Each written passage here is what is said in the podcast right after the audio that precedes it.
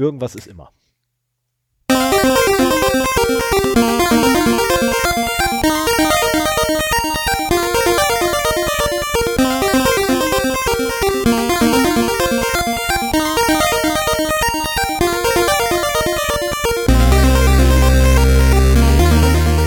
Zero Day, der Podcast für Informationssicherheit und Datenschutz.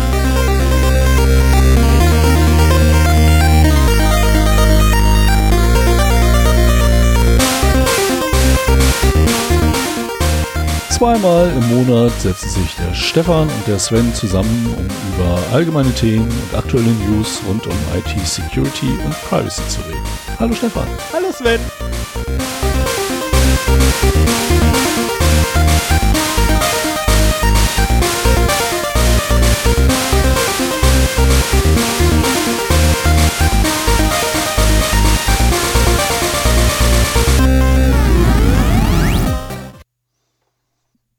So, das hat ja mal wieder geklappt mit dem Intro.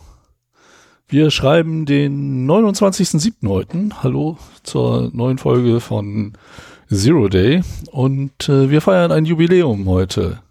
Ja, das 6-Bit-Jubiläum. Genau, Folge 64. Uh, uh, uh, uh, uh. Also wir haben uns auch schon, also nein, ist verkehrt. Ich habe mir auch schon überlegt, sollten wir jemals bei 8-Bit ankommen, ich weiß, das ist sehr weit weg, werden wir eine Folge nur über 8-Bit-Computer machen. Ähm, und so ein bisschen auch in Erinnerung schwelgen. Also gut. Sven nur ein ganz klein wenig, ich ein bisschen mehr. Na, mit, solange es um Computer geht, Ja, äh, Computer kann ich da Konsolen. mitschwelgen. Also bei, bei, bei Konsolen Konsolen, kann ich überhaupt nicht mitschwelgen. das macht nichts. Ich bereite dich darauf vor. Ich komme dann einfach mit meiner Retrobox vorbei. Die ist mittlerweile ja ein bisschen größer.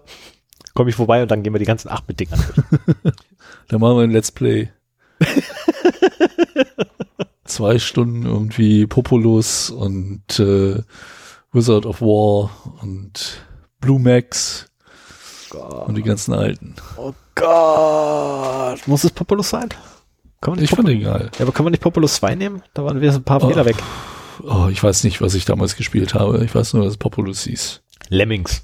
Ja, oh. Ich weiß es. Jetzt habe ich es. Zum 8-Bit-Jubiläum wird Aber es ein, Lemmings, nee, Lemmings war nicht mehr auf 8-Bit. Das macht nichts. Zum 8-Bit-Jubiläum wird es ein wird es ein Lemmings Let's Play von uns geben. Nee, Lemmings habe ich äh, in meiner Studenten-WG gespielt und das war, meine ich, schon auf dem PC. Äh, auf dem Amiga und C64 und auf dem PC. C64? Ja. Okay. Lemmings kam so ziemlich für jede Konsole raus. Ich bin sogar der Meinung, für einen Gameboy gab es sogar eine Lemmings-Version. Okay. Aber das müsst ihr jetzt tatsächlich nachgucken, da bin ich mir gerade nicht sicher. Naja. Oder kommentiert, wenn ihr da mehr drüber wisst. Genau. Ich meine, das war nicht zu 8-Bit-Zeiten, aber das werden wir sehen. genau. Ab und zu Apropos kommentieren. genau, ich wollte gerade sagen, also ab und zu haben wir ja auch so äh, Kommentare drin, die uns richtig stellen. Und äh, mir wurde freigestellt, ob ich eine Richtungsstellung machen möchte. Natürlich will ich eine Richtungsstellung machen. Ähm, allerdings wurde auch bereits dann der Kommentator kommentiert. Oder der Kommentar kommentiert. Und zwar ähm, kriegte ich eine Worum Nachricht vom, überhaupt? ich kriegte eine Nachricht vom lieben Ford, der mir sagte, ich soll, ich soll doch bitte aufhören, BTX, Ich, ich meine den Hund, nicht Stefan. Der Hund leckt mich BTX, an, nicht Teletext Stefan. und Videotext irgendwie in einem äh, Abwasch zu nennen, beziehungsweise äh, das gleichzusetzen, weil Videotext nichts mit Teletext beziehungsweise BTX zu tun hat. Teletext ist übrigens die Schweizer Bezeichnung, glaube ich. Ich glaube, Österreich oder Schweiz war es Teletext. Ohne das T hinten dran. Damit man es nicht verwechseln kann. Ähm, also damit es halt nicht verwechselt wird mit dem, was wir als Videotext kennen. Ähm, diente ursprünglich, das hat der Kommentator, äh, der Kommentator des Kommentators auch äh, richtig äh, quasi erkannt hat, dient ja auch nur so dafür, dass man mal sieht so oder einen Eindruck hat, wie sowas ausgesehen hat. Ähm, wobei ich der Meinung war, ich habe mit, mit Ford auch darüber ein bisschen telefoniert. Ich war ja der Meinung, dass äh, Videotext und BTX, also unser Videotext und BTX äh, auf demselben Standard bzw. Protokoll ähm, basieren. Ich wurde eines Besseren belehrt. Äh, tut's nicht, sind zwei völlig verschiedene Sachen, aber sieht halt trotzdem ähnlich aus. Ja, ja, das Aussehen ist halt das gleiche, ne? Klötzchen-Grafik und äh, das hat man auch beides damals auf dem Fernseher gesehen, egal ob es jetzt in der Austastlücke vom Fernsehsignal übertragen wurde äh, oder halt äh, über DFÜ. Verbindungen hier ankamen und äh, ich hatte damals noch keinen Monitor, ich hatte halt nur einen Fernseher an meinem an meinem Rechner und äh, insofern ja war die Verwechslung vorher bestimmt. Ich kenne BTX tatsächlich am, am Monitor. Ja? Ja. Ui. Ja, ja. Hochmodern. Hochmodern. Ich sag nur 1064er mit, mit Original Commodore Monitor. Ui, nee, den hatte ich nicht. Ja, den originalen Commodore Monitor. Boah, das ist ein Scheißteil. Ja, das war auch besser als ein Fernseher, das kann ich dir versprechen. Und Das ich hatte einen Schwarz-Weiß-Fernseher. Am Anfang mit 12 Zentimeter Diagonale, dann einen größeren, aber bis ich einen Farbfernseher hatte, das dauerte noch. Ich müsste jetzt lügen. Also ich weiß, der erste Fernseher, den ich in meinem ganzen Leben gesehen hatte, also tatsächlich ein Fernseher, den ich in meinem ganzen Leben gesehen hatte, war schwarz-weiß. Was ich aber nicht weiß, ist, ob es am Videosignal lag oder weil es noch über, über Antenne habt ihr, kam Habt ihr das, äh, oder ob es tatsächlich ein Schwarz-Weiß-Fernseher war. Ich bin mir da nicht mehr so sicher. habt ihr das Programm des Klassenfeindes gesehen? ja, das auch. In Seekam. Das auch allerdings in Wurzen. Also ähm, meine, meine Familie war ja, oder ich bin ja quasi Viertel Ossi. Und äh, in der Ecke von Wurzen ähm, gab es tatsächlich, also anders als in Dresden, ne, was ja auch nur ein paar Kilometer weiter ist, äh, gab es ja in Wurzen Westfernsehen. Und ich weiß gar nicht, wie das überhaupt da hingekommen ist. Ich meine, das ist hinter Leipzig.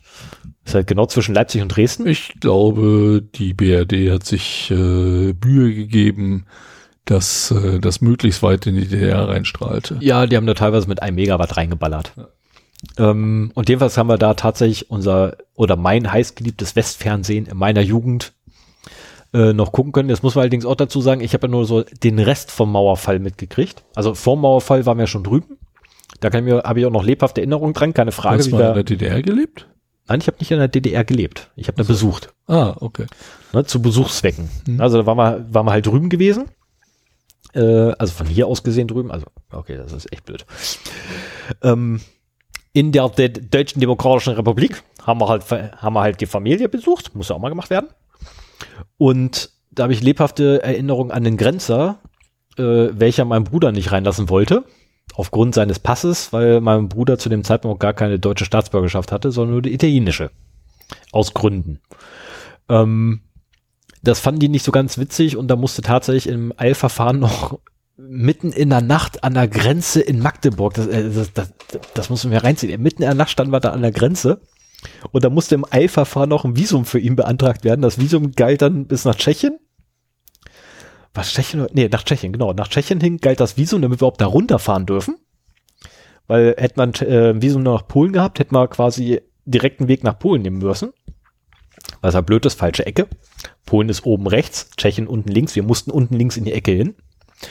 Und äh, Habt ihr ein Durchreisevisum Genau. bekommen, damit ihr, weil ihr, ihr wolltet nicht durchreisen, ihr wolltet nur. genau, wir wollten nur besuchen.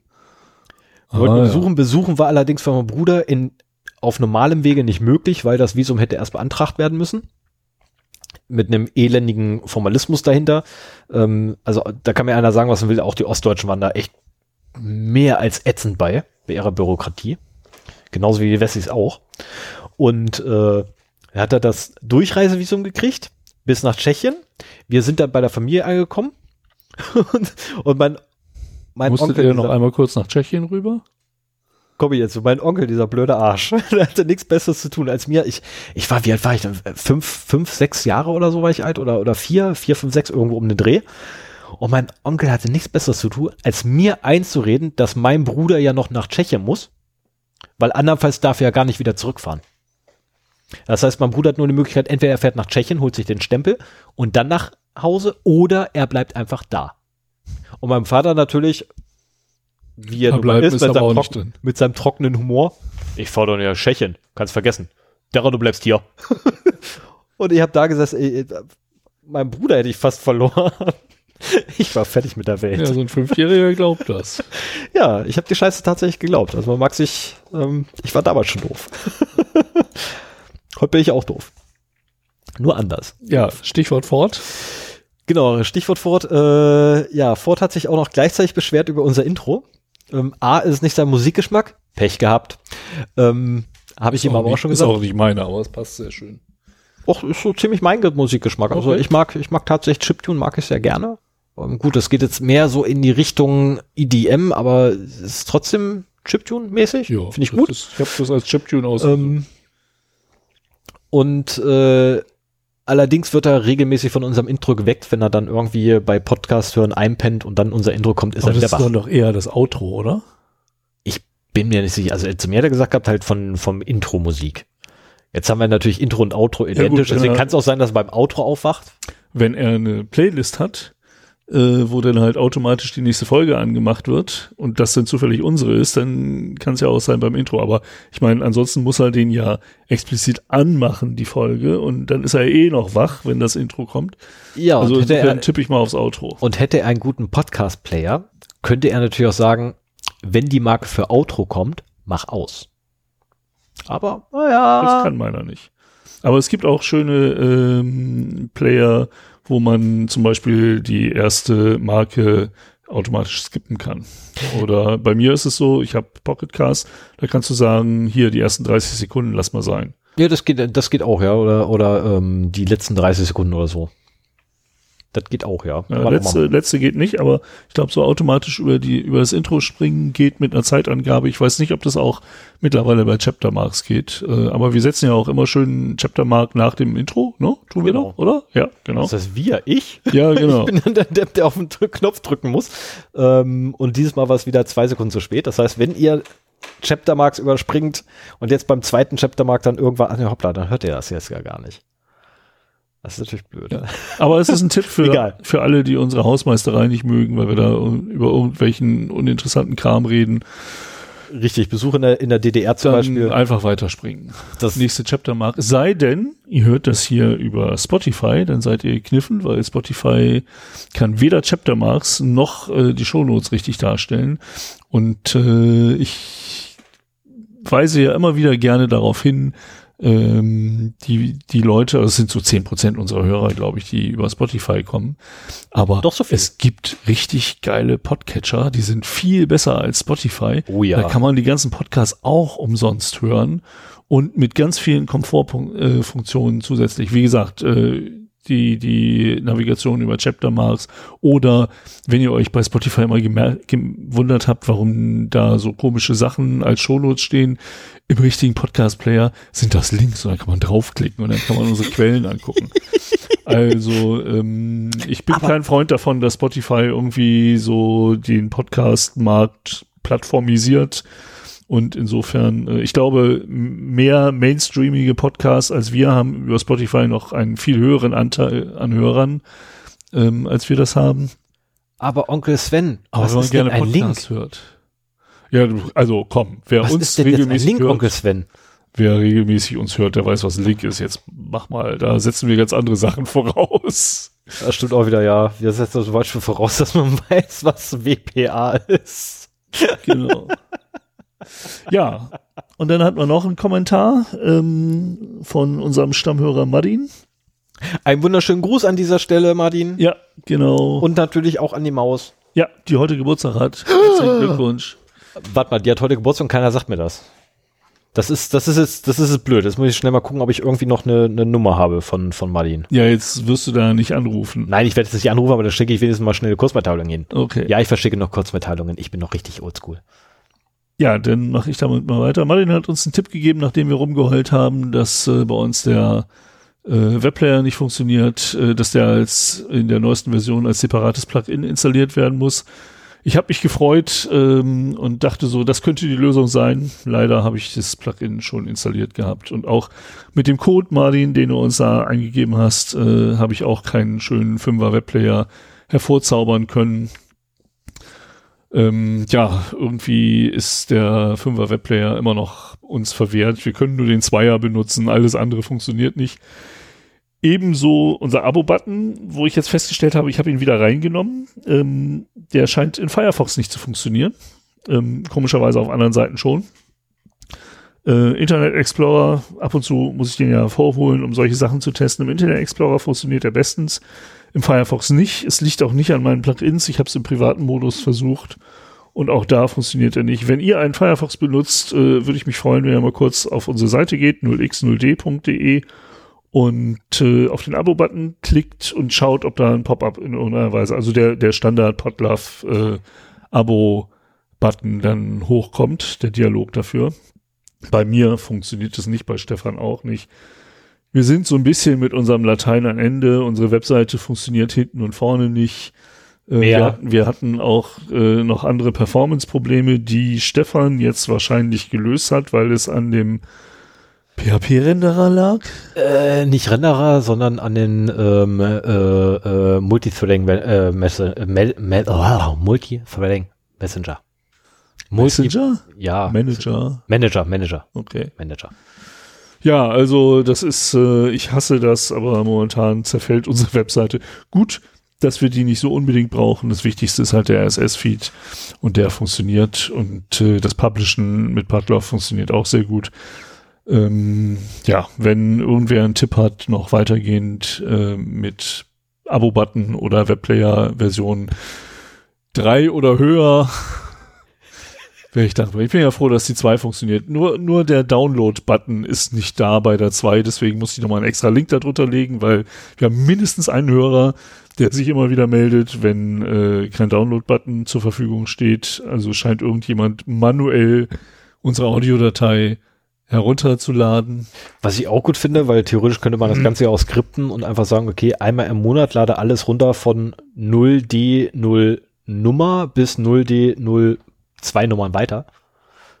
Vielleicht funktioniert es, vielleicht auch nicht. Ja, also unsere, unsere Dateien heißen halt alle 0D 0 irgendwas Punkt MP3 und äh, das könnte man halt herrlich skripten, das stimmt. Ach stimmt, ja, da, da, da kommt ja, ich hätte, ich, Und dann ich brauchst du ja immer nur, du weißt ja, was du lokal hast. Genau. Und dann guckst du in regelmäßigen Abständen, ob es die nächste Datei äh, gibt. einmal am Tag oder sowas, ob es die nächste gibt. Nee, gibt's nicht, okay, dann ja. warte ich halt. Und so würde halt dann auch, das wäre so ein selbstgebauter ähm, Podca Podcatcher für Zero Day. Ja. Dürfte nicht allzu schwer sein. Eine Anmerkung noch für die Hausmeisterei. Der Hund ist ein Verräter. Ja, wir machen mal wieder einen Präsenz-Podcast. Ähm, nachdem ich mich schon fast daran gewöhnt hatte, über Jitsi und Studio Link zu podcasten, ist Stefan heute mal wieder bei uns am Tisch. Und äh, Rico, den Hund, habe ich lange nicht gesehen und äh, der liegt auch bei mir und nicht bei Stefan. Ja, da war ich doch derzeit nicht von Svens Seite. Das ist sehr, sehr, sehr, sehr witzig. Ähm, normalerweise geht er mir nicht vom Hinterteil weg, jetzt geht er mal Sven nicht weg. Und wenn ich mich im Laufe der Sendung nochmal beschwere, dass irgendwer an mir leckt, dann ist das nicht Stefan. ich habe noch nie an dir geleckt. Eben, aber das weiß man ja nicht, wenn man uns nur zuhört. Ja, okay, das stimmt. Ja, also, also sag mal so, wer mich, wer mich ein bisschen besser kennt, der traut dir das zu. ja, da traut mir das mehr als zu. Der hat das schon mal gesehen. so, Marke bitte, wir kommen zu den Datenverlusten. Die haben wir, achso, ja doch, einmal gemacht. Ja, Datenverluste. Alles klar. Ähm, ich fange mal an. Und zwar, die sind alle relativ frisch. Wir haben heute den 29.07. und der älteste ist vom 26.07. Irgendwie, die letzten Tage kamen relativ viele und davor sind mir keine über den Weg gelaufen. Also ich lese die gleichen Feeds wie vorher und äh, bei Datenverlusten ist es irgendwie ein bisschen weniger geworden. Hm, komisch. Aber wir haben ähm, einen Datenverlust bei äh, der Banking-App und wie es hier so schön heißt, was ist denn ein Tech-Unicorn? Ein Technik-Einhorn? Äh, frag mich mal. Keine Ahnung, was das bedeuten soll. Also ich Dave, frage mal die Schattenredaktion. Dave, Dave.com. Das äh, ist halt eine Banking-App. Ich kenne die nicht, ähm, aber die haben halt äh, bekannt gegeben, dass sie einen Security Breach hatten und äh, ein Hacker hat äh, die Details von siebeneinhalb Millionen Usern in einem öffentlichen Forum veröffentlicht. Und äh, ja, da hatten sie auch keine andere Wahl mehr, als zuzugeben, dass da irgendwie was passiert ist. Ähm, allerdings sagt äh, das Unternehmen hinter der App, äh, dass dieser Breach halt von aus dem Netzwerk eines ehemaligen Businesspartners von denen kommt. Und äh, Sie beschreiben das hier so schön. As, a, as the result of a breach at WADEF, one of Dave's former third-party service providers, a malicious party recently gained unauthorized access to certain user data at Dave. Und ich muss ganz ehrlich sagen, das ist mal wieder so ah. dieses typische Fingerpointing, ne? Ich weiß, was ein Unicorn ist. Na? Ein Unicorn ist ein Startup, welches mindestens äh, von den Investoren mit, also ein Base von den Investoren mit mindestens einer Milliarde US-Dollar bewertet wurde. Ui, okay, haben wir wieder was gelernt. Ja. Naja, ähm, ich rege mich trotzdem ein bisschen hier auf dieses, über dieses Fingerpointing auf. Weil das mal wieder so die, diese typische Sache ist, sie haben einen Security Breach gehabt und Daten verloren, aber sie zeigen halt auf eine andere Firma, die halt äh, ja das ermöglicht hat, so nach dem Motto, das war ja nicht unsere Sicherheit, sondern hier unser äh, Service Provider war es. Dummerweise haben sie auch geschrieben, dass das our former Third-Party Service Provider ist. Oh, das ist, Also das ist ein tragisch. ehemaliger. Sprich, das ist kein aktueller mehr. Und dann stellt sich doch die Frage, warum kommt man aus dem Netzwerk noch in diese App rein? Warum findet man überhaupt noch ähm, firmenrelevante Daten bei denen? Naja, bei denen sich businessrelevante gefunden, also so wie ich das verstanden habe, ist jemand in das äh, Netzwerk vom Service Provider eingedrungen Mhm. und von da aus dann weiter zu dave.com.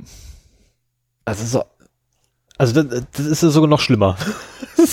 okay, dann, dann ist es sogar noch, Also, noch katastrophaler Ne? Also als hier, a malicious part as a result, ich, ich versuche es mal zu übersetzen, als Ergebnis äh, des, was heißt denn Breach? Das kann ich immer so schlecht ist übersetzen. ein Einbruch ja, in dem Fall. als Ergebnis des Einbruchs bei Wadev, einem von Daves ehemaligen Third-Party-Providers, äh, hat ein böser, eine böse Partei ähm, unautorisierten Zugriff auf äh, Userdaten bei Dave, also at Dave, bekommen. Das ist jetzt nicht so, dass da noch Daten von Dave rumlagen, sondern die sind in das Netzwerk von Wadev eingedrungen und haben dann bei Dave damit Daten abziehen können. So, und also ähm, das ist halt so eine Sache des Lifecycles für Credentials zum Beispiel. Wenn ein Vertrag mit einem Service Provider endet, dann muss man auch zusehen, dass sämtliche Zugänge, die zu dem Netzwerk existieren, Gecuttet werden. gecuttet werden. Richtig. Und das muss man halt können und da muss man auch die Prozesse für haben, dass das halt passiert. Und äh, tut mir leid, dieses Fingerpointing in dem Fall ist völlig schief gelaufen, weil das versucht nur jetzt die Schuld den anderen in die Schuhe zu schieben, aber letztendlich haben sie ihre eigene Security nicht im Griff gehabt. Punkt. Ja. Es geht mir total auf den Sack immer diese Ausreden. Ja, wenn, jetzt mal ganz ehrlich, wenn es nicht, ne, nicht die Sicherheit von einer Third Party gewesen wäre, dann wäre es ein Softwarefehler gewesen. Naja, auf jeden Fall ähm, haben sie es natürlich sofort, äh, oder genau, das war der nächste Punkt noch. The company said it has already plugged the hacker's point of, con of entry. So, das können sie also zumachen, worüber er eingestiegen ist. Dann hätten sie es vielleicht auch früher machen sollen. Ja. Das ist nicht immer ganz einfach, aber ähm, wenn man Security ernst nimmt, dann hat man halt entsprechende Prozesse, ähm, die so etwas verhindern. Und sei es auch nur, dass äh, regelmäßig äh, Passwörter oder Zugänge überprüft werden, dass alle Zugänge, die es irgendwie gibt, einmal im Jahr überprüft werden.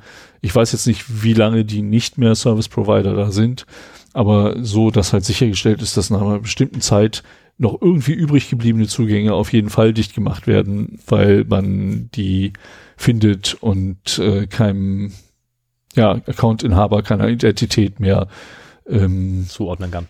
Zuordnen kann, ja. Also klassisches äh, IAM, Identity and Access Management Thema. Äh, tut mir leid, Dave, komm, hast versaut. Also ich habe jetzt letztens erst etabliert, dass äh, alle drei Monate drauf geguckt wird, ob alle verfügbaren Accounts überhaupt noch wirklich benötigt werden. Ja, in kleinen Firmen kann man das machen, in größeren ist schon ja eine Herausforderung. Keine aber- Frage, keine Frage, ähm, aber äh, ich habe das jetzt bei zwei Unternehmen eingeführt. Und lustigerweise habe ich dann vom zweiten Unternehmen zu hören gekriegt, ja, wir machen das normalerweise alle sechs Monate. Meinst du, ja, dann macht das jetzt alle, alle drei Monate. Ja, okay, dann, und dann, die Antwort war super. Ja, okay, dann trage ich das in anderen Times, äh, in anderen Zeitspanne ein im Programm. Ja. Also, ja, genau das. Genau. Also das war, das war echt super. Und bei dem ploppt halt einfach nur, da läuft halt ein Timer mit und wenn ein Account halt über den Timer geht, dann ploppt halt einfach nur eine Nachricht auf. Naja, ja. Ne, hier, pff, der Account wurde seit so und so lange nicht mehr verwendet. Ist das noch? Das ist die erste Sache. Naja, gut, das ist ja eine Sache, die- wenn die idlen sozusagen. Ja, und die Accounts. zweite, und die zweite ist, die zweite ist, dass tatsächlich alle drei Monate die Software einmal drüber läuft und sagt, hier, pass auf, du musst mal wieder gucken, ob alles noch richtig ist. Ne, dann kommt da eine Meldung auch, hier, bitte kontrolliere alle Accounts. Und dann muss er aktiv sagen, ja, mache ich oder erinnere mich mal morgen dran. Wichtig ist bei so einer Sache aber auch, dass du irgendwie eine Art Single Sign-On hast, so dass du halt, und der auch konsequent genutzt wird. Ähm, also das ist halt dann so die andere Sache mit dem Access Management, Mhm. ähm, dass wenn du Zugriff auf eine Applikation hast, dann eben die Berechtigung für die Applikation vergeben wird und nicht irgendwie da ein lokaler Account angelegt wird. Ja. Und äh, dann kannst du das halt auch wirklich machen, weil die Identitäten und die Accounts, also Aneinander ähm, hängen. alle Ein in einer genau. Software äh, zu finden sind und dann nur noch die Berechtigungen geprüft werden. In dem Falle ist es halt das, äh, das LDAP. Ne, und wenn alle darauf zugreifen, ist das ja Genau. völlig in Ordnung. Ne? Ja, genau. Da ist ja alles Wobei die Königsdisziplin ist dann auch zu prüfen, ob die Berechtigungen noch alle in Ordnung sind. Weil wenn jemand zum Beispiel die Abteilung wechselt, dann Ja. soll der ja auch nicht seine alten Berechtigungen mitnehmen. Ich habe früher, vor 10, 15 Jahren, äh, habe ich angefangen, Berechtigungen zu sammeln und ich hatte dann zehn Jahre später, als das noch nicht so konsequent gemacht wurde, einen Account mit unwahrscheinlich vielen Berechtigungen, weil ich in verschiedenen äh, Abteilungen auch gearbeitet habe. Und äh, ja, dann irgendwann neues Projekt, neuer Account und damit waren die dann alle weg. Ja, sagen wir einfach mal, ich hatte voll, ich hatte äh, administrativen Zugriff auf die Konstruktionsdatenbank von mehreren Fahrzeugen bei einem unserer Kunden. Naja, Ähm, wie ich dazu gekommen bin, war halt im, im Zuge eines Projektes und man hat einfach vergessen, die Berechtigung wegzunehmen. Ich habe allerdings auch das Passwort dafür vergessen. Also ich konnte damit nichts mehr anfangen, aber ich habe zumindest rausgekriegt gehabt, das äh, würde mir jetzt nicht mehr passieren, weil ich die alle in einem Vault habe. würde mir heute auch nicht mehr passieren. Weil ich heute nämlich auch ähm, dienstliche Passwörter nicht mehr so erstelle, wie ich sie früher erstellt habe, da ich sie tatsächlich vergessen kann. ähm, so dienstliche Passwörter hängen mittlerweile alle an einem Masterpasswort und darunter kommen dann erst alle anderen, nachdem ich die entschlüsselt habe. Also Keepers. Genau. Ich habe extra Keepers nur für die Arbeit. So, was ist bei Davecom äh, abhandengekommen? Das waren halt äh, die Namen der Personen, Telefonnummern, E-Mail-Adressen, Geburtsdatum, äh, Wohnadressen und äh, verschlüsselt die Social Security Numbers. Also einmal alles. Naja, es, es geht. Also alle, alles, was man braucht, um die reicht. Identität anzunehmen. Ja, und vor allen Dingen auch äh, alles, um schöne Phishing-Mails zu schreiben oder ähm, ja, halt das eben die Informationen zu missbrauchen. Da fallen den Leuten, die sowas machen, fällt da viel ein. Ja. Wenn, wenn wir jetzt an den Telefonscam zum Beispiel denken, könnten die auch angerufen werden, der gibt sich als Mitarbeiter von Davecom aus und äh, das ist eine Banking-App. Ne? Mhm. Da kann man bestimmt Ich mit dem sagen, also, entsprechenden kriminellen ja, wobei mit der, mit der mitmachen. äh, Name, Vorname, Adresse und äh, Geburtsdatum sowie Social Security Number reichen ja völlig aus, um Kredite zu beantragen in den Staaten. ja, wobei die ist halt verschlüsselt, ne? Wie denn? Das steht hier nicht. MD5? Keine Ahnung. Also ZDNet hat das überprüft und die haben auch bestätigt, dass sie verschlüsselt sind. Aber ähm, wie steht hier nicht. Okay, also wenn, wenn ZD äh, oder Zero Day Net äh, sagt, dass die verschlüsselt sind, dann und keine weiteren Angaben macht, gehe ich jetzt erstmal davon aus, dass es nicht MD5 ist. Zero Day Net? Ja, bist du schon mal auf Heißen die, die deswegen ZDNet? Deswegen heißen sie ZDNet. Ach. Ja. Sie gab es allerdings vor uns. Ah ja.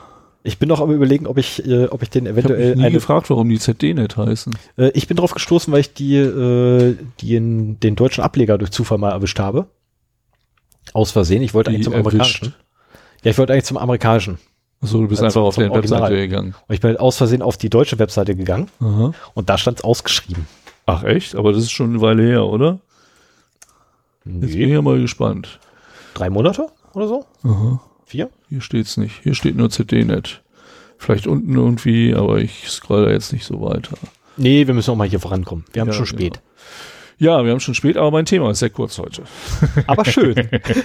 Ja, denkst, du, ich denke immer, ich habe hier Aber eine Viertelstunde zu erzählen. ja. So, machen wir mal weiter. Ein Tag später, 27.07.2020.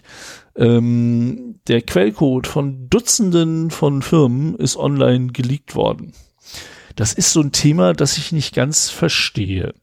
Also, es geht darum, dass äh, in einem öffentlichen Repository ähm, der Source Code von ja, Dutzenden verschiedener Firmen veröffentlicht worden ist. So aus verschiedensten Branchen auch. Ähm, hier werden als Beispiele genannt Microsoft, Adobe, Lenovo, AMD, Qualcomm, Motorola, Hisilicon, das ist von Huawei irgendwie eine High Firma. Silicon. High Silicon. Oh ja, Hisilicon. His, Hisil, Hisil Icon. Egal. ähm, was haben wir noch? Mediatek, GE, Appliances, Nintendo, da wird's wieder interessant, aber da kommen wir eh noch zu. Disney und so weiter. So, und was, was mich dabei wundert, ist, diese Leaks wurden gesammelt von einem Herrn namens Tilly Kottmann. Und äh, der hat sich anscheinend auf die Fahnen geschrieben, ähm, ja, nach ungesicherten Servern zu suchen und dann dieses Repository zusammenzustellen. Und ich muss ganz ehrlich sagen, ich wundere mich, warum er das so unter klaren Namen macht, weil der wird Ärger bekommen. Mit damit. Sicherheit, ja. Ich meine, das mag ein Whitehead sein, der einfach nur dafür äh, Aufmerksamkeit machen wollte und hier, guck mal, was da alles passiert ist. Hier sind übrigens eure Ressourcen, habe ich alle gesammelt. Aber ähm, also ein Responsible Disclosure ist das nicht. Da hätte man die Firmen anschreiben sollen, da hätte man vielleicht eine Liste der äh, Quellen, die man gefunden hat, veröffentlichen können, nachdem man, nachdem das alles abgesichert worden ist oder so. Aber diese Sachen einfach mal online stellen, finde ich schon heftig. Ja, und also das ist halt ein, ein Wealth an Informationen, ein, ein großer Schatz an Informationen, natürlich alles sehr unterschiedliche Sachen, aber da sind auch hart gecodete Credentials drin und so weiter. Und ich bin mir sicher, dass sich da einige drauf stürzen werden, um mal zu gucken, was man da alles so drin finden kann. Mit Sicherheit. Eine Größenangabe habe ich leider nicht hier drin. Ähm, weiß ich nicht, wie viel das nun im Endeffekt gewesen ist. So. Dann haben wir einen Datenverlust auch vom 27.07.2020 der etwas anderen Art. Ähm, ich glaube, dem geneigten Hörer sagt Emotet was. Das ist halt äh, ein äh, Ransomware, ein Trojaner, äh, der auch damals Heise übel mitgespielt hat. Und äh, die haben ihre Payloads verloren. Oh. Und zwar gibt's da äh, wohl jemanden, der ist namentlich nicht bekannt, ähm, der die Payload, die Emotet-Payloads auf gehackten Servern äh, durch animierte Bilder. Ich glaube, das war, war die Sache mit den Katzenbildern. Ja. Äh, die Meow Attack Mau. ähm, ersetzt. Und zwar läuft es so, dass wenn eine Emotet-Infektion stattgefunden hat, in der Regel, äh, also das, das geht äh, initial über ein Word-Dokument, wo ein VBA-Makro dann ausgeführt wird und das halt dann den eigentlichen Schädling aus dem Internet nachlädt. Und äh, diese Sachen werden halt sehr gerne auf veralteten WordPress-Instanzen gehostet. Ne? Also hier, liebe Mitpodcaster und sonstigen Web-Admins ähm, von WordPress-Instanzen immer schön die aktuelle Version machen. Aber das, äh, das wisst ihr ja eh, wenn ihr uns öfter zuhört. Und wenn diese WordPress-Instanzen gehackt werden für Emotet, dann wird da eine Open-Source-Webshell installiert.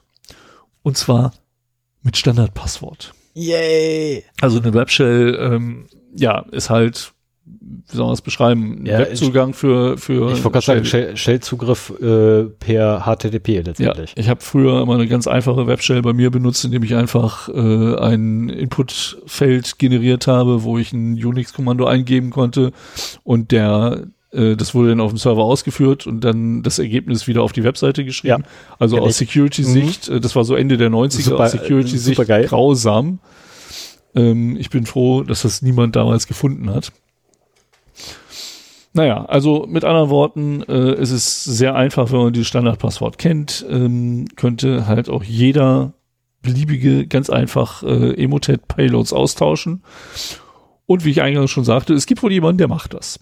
Finde ich gut. Hab da jetzt auch nichts über Größenordnung gehört oder so, aber ähm, das passiert schon seit ein paar Tagen und äh, da scheint ein, ein einsamer Ritter den Kampf gegen Emotet aufgenommen zu haben. Ich finde das super. Vor allem, dass GIF, äh, GIFs verwendet werden. Ähm, ich kenne ein paar echt gute GIFs, die auch als Meme verwendet wurden dann. Ähm, super, finde ich klasse. Und wenn es Katzenbilder sind, umso besser. Katzen Ja. sind, das Internet ist eh für Katzenbilder da. Und für Porno. Das hast du jetzt gesagt. So, einen Tag später, gestern, 28.07.2020. Ähm, und wieder mal sind User Records, äh, User-Daten von 18 Firmen äh, in einem Hackerforum umsonst angeboten worden. Und zwar 386 Millionen User-Daten. So, da gibt es halt jemanden, äh, Shiny Hunters nennt er sich, der halt äh, ein Hackerforum jetzt gerade flutet ähm, mit eben diesen fast 400 Millionen User-Daten, die von 18 verschiedenen Firmen äh, gestohlen worden sind. Und äh, das ist halt in der Regel so, dass diese Daten eigentlich erstmal verkauft werden, aber irgendwann bringen die kein Geld mehr ein. Wenn sie frisch sind, äh, dann kann man auch davon ausgehen, dass die Zugangsdaten halt ähm, benutzbar sind. Und ähm, je, je älter die Daten werden, umso eher sind die Passwörter getauscht oder die Besitzer der Accounts haben gemerkt, dass irgendwas nicht in Ordnung ist, haben die Passwörter geändert oder äh, die Angreifer haben damit schon irgendwie was gemacht und äh, haben selber die Passwörter geändert, so dass halt die ursprünglichen Besitzer nicht mehr draufkommen, aber auch die Accounts da drin nicht mehr stimmen. Und ja, wenn äh, zunehmend halt diese Daten nicht mehr hinhauen, dann werden sie gerne nochmal veröffentlicht. Das gibt halt dem, dem Hacker so eine gewisse Street Credibility. Ja, ja, halt ja, ich weiß, ne, ich weiß, ich weiß. Ich finde dieses Wort, noch- Reputation. ich finde dieses Wort einfach nur so albern. Ja, also letztendlich, der pimpt halt seine Street Cred für damit. Ja, genau. So, von den, von den äh, 18 Datenbanken waren äh, neun in der Vergangenheit schon bekannt geworden. Neun andere sind aber durchaus äh, noch nicht bekannt, so dass es da halt auch sich wirklich um neue Accounts äh, handelt. Ja, und das Witzige ist ja auch, dass man über anonyme Wege mit den Leuten dahinter auch durchaus kommunizieren kann. Und Bleeping Computer, die ich hier als Quelle angegeben habe, die haben auch Shiny Hunters gefragt, warum macht ihr das eigentlich? Und da kam halt so zurück, I've made enough money now, so I leaked for everyone's benefit. So, genug damit verdient, jetzt kann sie jeder haben und damit rumspielen. Finde ich nett. Warum hat er Ja. nicht einfach mal alle an uns geschickt? Kannst du dir ja holen. Ist ja, ich Ja, weiß nicht, wo sie sind, Die- Das, ist- das ist das Problem. Ich habe keine Ahnung, wo sie sind und ich bin auch nicht bereit, irgendwie aktuell danach zu dazu müsste man sich halt mehr in solchen Foren rumtreiben. Äh. Aber mein Eindruck ist auch so aus den ganzen Data Breaches, die wir jedes Mal vorstellen, das wird mehr und mehr gemacht. Also es treiben sich in meinen Augen mehr und mehr Sicherheitsforscher in Hackerforen rum, ähm, um eben auf solche Leaks auch aufmerksam zu werden. Das ist teilweise ja auch ein Angebot äh, von kommerziellen Sicherheitsfirmen, dass die halt das Darknet äh, ja im Auge haben und eben bei solchen Sachen auch äh, alarmieren, wenn sie von äh, ihren Kunden da Daten finden.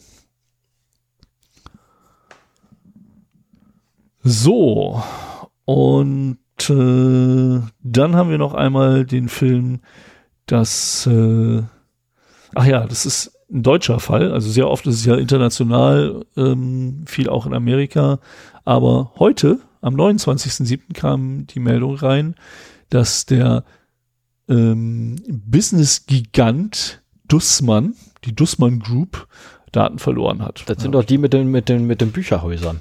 Ich habe keine Ahnung, wer die Dussmann Group wirklich ist, ähm, aber das ist halt auch so ein, ja, er wird hier beschrieben als largest multi-service provider in Germany. Hm. So, und äh, in allen möglichen Branchen unterwegs und so weiter. Und ähm, ja, die Daten verschwunden sind bei der Dresdner Kühlanlagenbau GmbH. Oh. Womit Weil wir zu Hause wären? eine Ransomware-Attacke hatten und äh, anscheinend nicht bezahlt haben, weil es sind 14 Gigabyte Daten von denen halt äh, veröffentlicht worden. Oh. Da gibt's ja mittlerweile sogar auch äh, Sites, wo die dann gejobbt werden. Das muss gar nicht mehr in Foren passieren. Das soll ja öffentlich werden. Ne? Das soll ja nicht nur in der Hacker-Community sein. Ja, Entschuldigung, die Kaffeemaschine ähm, Geht aus. geht aus, ja. Und äh, ich muss mal gucken, ich hatte bei irgendeiner anderen Berichterstattung, ähm, war auch ein URL zu so einer Seite. Ja, aber wenn man das als Job hat, dann kann man sowas beobachten. Als Privatperson ist das auch ein bisschen nervig. Aber wie gesagt, 14 Gigabyte, auch eine neue Quelle für Data Breaches. ähm, weil Ransomware mittlerweile zunehmend nicht nur damit droht, die Daten zu verschlüsseln, so die Firmen können damit mittlerweile umgehen, die haben halt ein Backup, Mhm. ähm, müssen aber, also das ist ja der Punkt, es ist nicht damit getan, dass man das Backup wieder einspielt und alles ist gut, sondern man weiß nicht, wie tief die in das Netzwerk eingedrungen ist. Du musst trotzdem dein ganzes Netzwerk neu aufbauen und dann kannst du in das Neue deine Daten wieder einspielen. Also der Schaden ist riesig. Ähm, aber wenn man halt nicht bezahlt, dann macht man auch das Geschäftsmodell da kaputt. Und ja, die Gegenmaßnahme, es ist ja immer so Ist ja ein Katz-und-Maus-Spiel. Katz- und Maus-Spiel, genau. Hase und Igel hatte ich irgendwie jetzt im Kopf. Ähm, auf jeden Fall haben sich jetzt die Macher von Ransomware überlegt, okay, wir verschlüsseln das, wir können es auch vorher einmal alles ausleiten Mhm. und wenn sie nicht bezahlen, veröffentlichen wir es halt. Und das passiert mehr und mehr. Ja, wobei es ja auch schon Fälle gab, wo ähm, die Daten veröffentlicht wurden, obwohl bezahlt wurde. Was ja auch, was ja auch eine, eine fiese Nummer ist. Ähm, macht man sich vielleicht ein bisschen unbeliebt mit. Ne? Also, wenn ich jetzt Angreifer bin, mache ich mir quasi meine, meine, ja, meine Reputation damit kaputt. Ja, als seriöser Ransomware Genau das. Ne? Als, als seriöser Angreifer kann ich dann nicht mehr auftreten, kann ich vergessen. Also teilweise bieten die ja sogar äh, Support an über irgendwelche anonymen Ja. Kanäle. Wenn du nicht weißt, wie du dir Bitcoin besorgen sollst oder sowas, dann kannst du mit denen chatten und die helfen dir, das Geld zu besorgen. Darf Aber ich meine, Da wir, hab ich wir haben die Sendung über Scammer gehabt. Ja. Im Prinzip können die sogar anrufen. Die werden monatelang unbehelligt in irgendeinem Land irgendwo auf der Welt äh, ein Callcenter für Ransomware. Äh, ich muss gerade reden, ich kann Ja, ja, gerade nicht kannst lesen. gleich, kannst du gleich lesen. Ähm, die müssen halt äh, Geld für Ransomware, nein, die können halt monatelang ein Callcenter für Ransomware-Geschädigte betreiben, bevor da irgendwann mal die Polizei einreitet. Das dauert ja Ewigkeiten. So, dann hast du noch einen Datenverlust. Genau, ich gebe dir nur erstmal ganz schnell mein Telefon, damit du schnell lesen kannst, was ich geschrieben habe und was als Antwort kam. Mhm. So, ich habe noch einen, äh, einen Datenverlust vom 27.07. Und zwar Nintendo hat ja auch mal wieder Daten verloren. Äh, was ist mal wieder? Ja doch, ja, mal wieder. Die waren ja schon mal betroffen. Äh, vor ewig langer Zeit. Aber sie haben jetzt äh, tatsächlich wirklich, also A, eine ziemliche Menge verloren. Und B, das, was sie verloren haben, sind diesmal keine Nutzerdaten, sondern sie haben interne Produktionsdaten verloren. Nämlich so Quellcode, Prototypdateien, ähm, Projektpläne etc. Da von- sind teilweise äh, Level aufgetaucht, die nie veröffentlicht wurden und sowas. Ne? Richtig, also da, äh, 3D-Modelle, ähm, die ersten 3D-Modelle zum Beispiel von, äh, von, von äh, Link aus Zelda sind aufgetaucht, ähm, die fürs Link. N64 war oder angefertigt wurden und da sah es echt noch scheiße aus. Ähm, und so weiter und so fort. Also letztendlich haben sie von ihren alten Spielen, äh, das soll wohl hochgehen oder runter äh, beim NES anfangen und soll wohl beim N64 aufhören.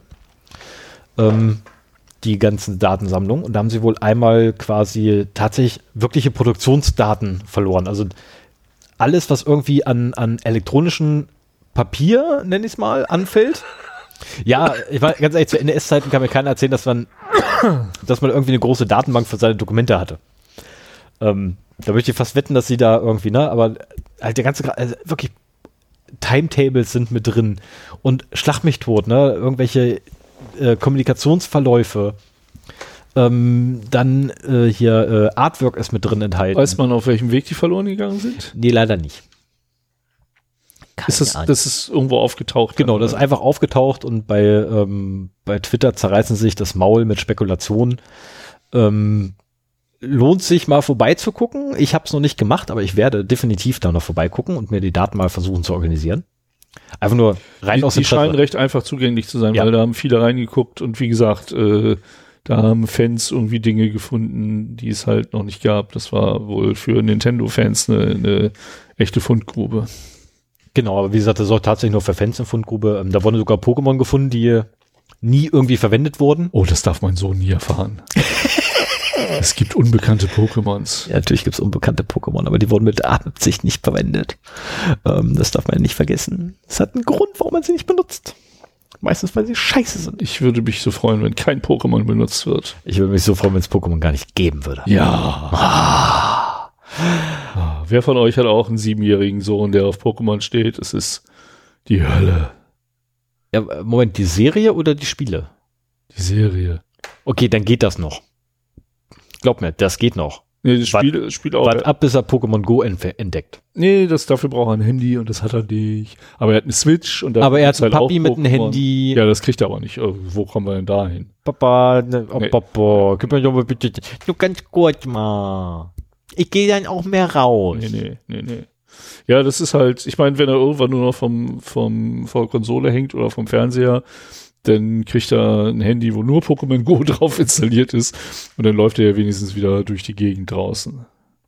Ja, das ist ja das damit- Spiel, das die Nerds wieder ans Tageslicht gebracht hat. Ja, trifft sich dann mit ganz komischen Gestalten, weil bei uns vor der, vom Balkon ist er direkt äh, im Pokestop.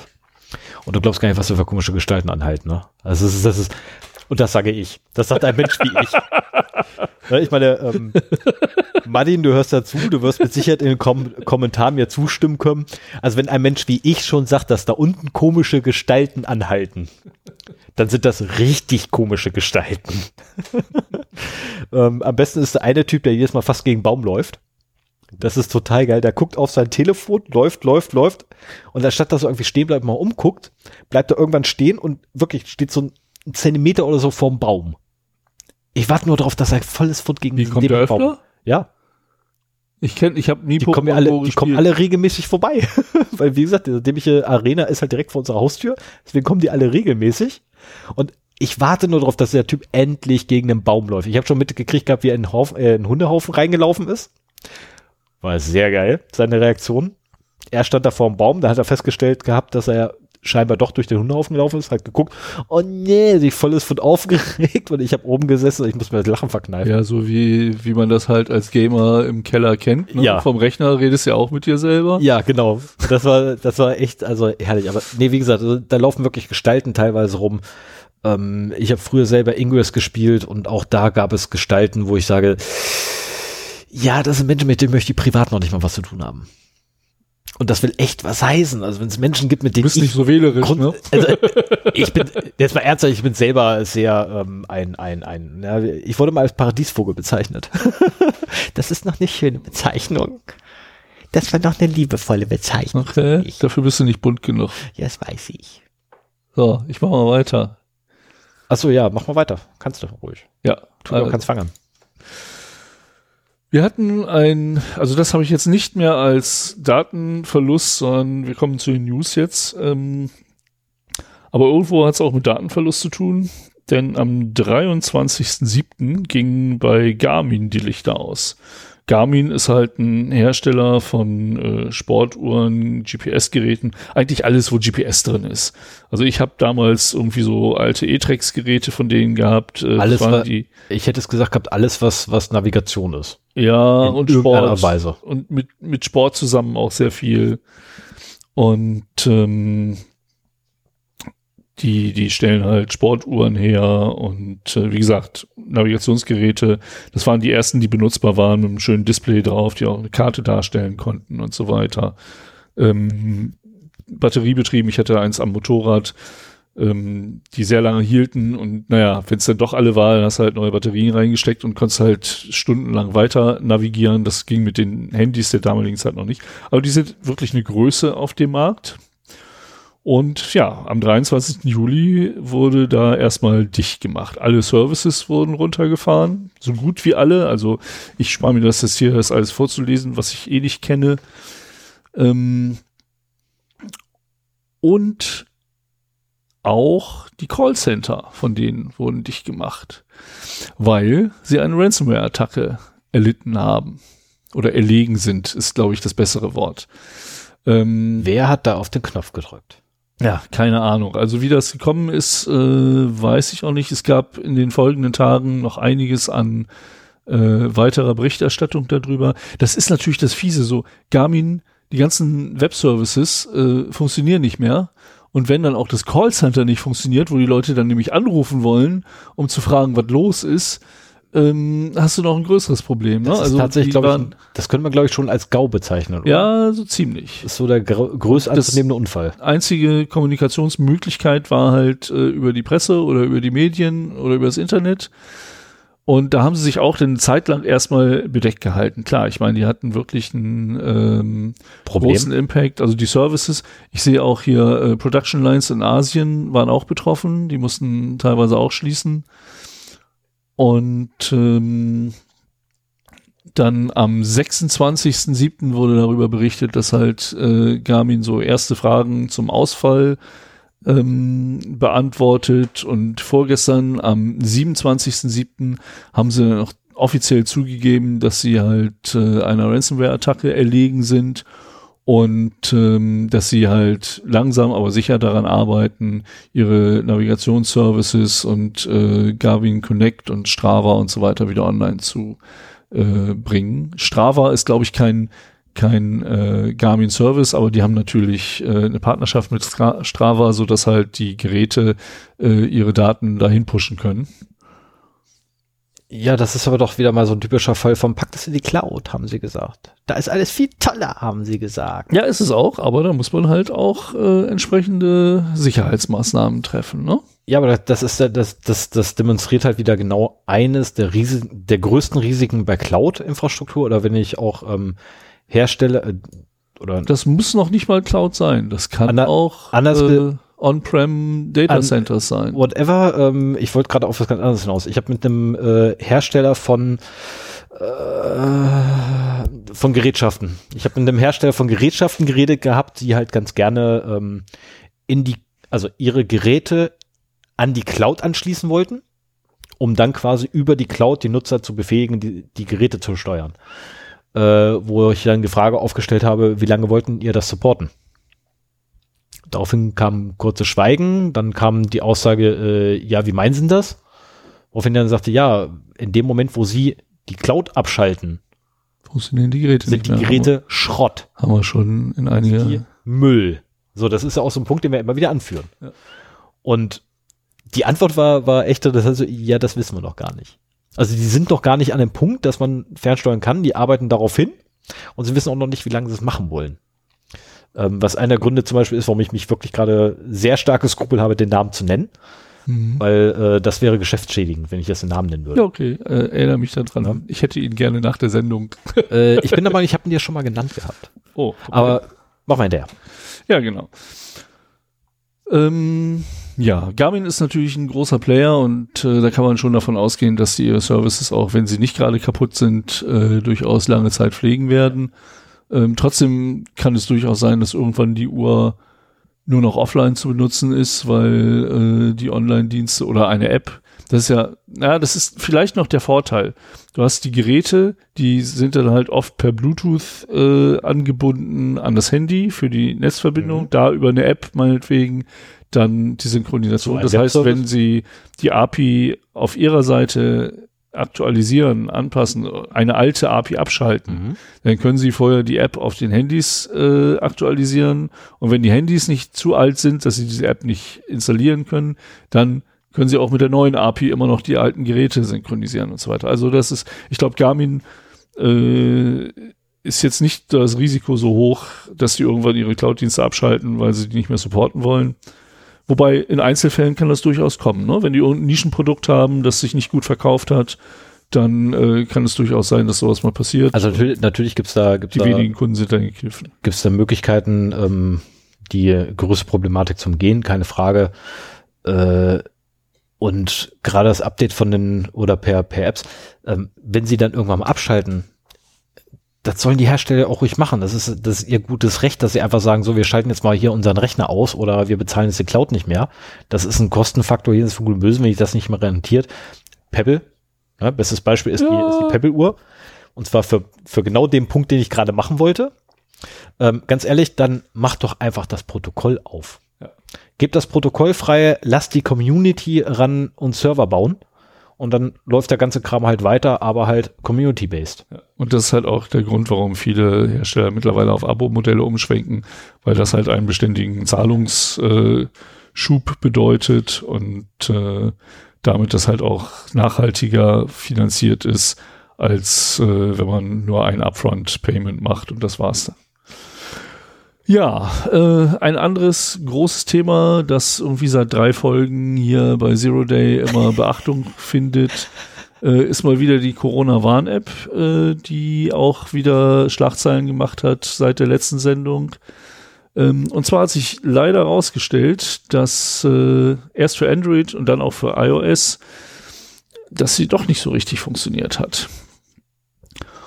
Ja, Und- da gab es ja irgendwie so, Was mich ärgert, ist, dass die Bild das aufgedeckt hat.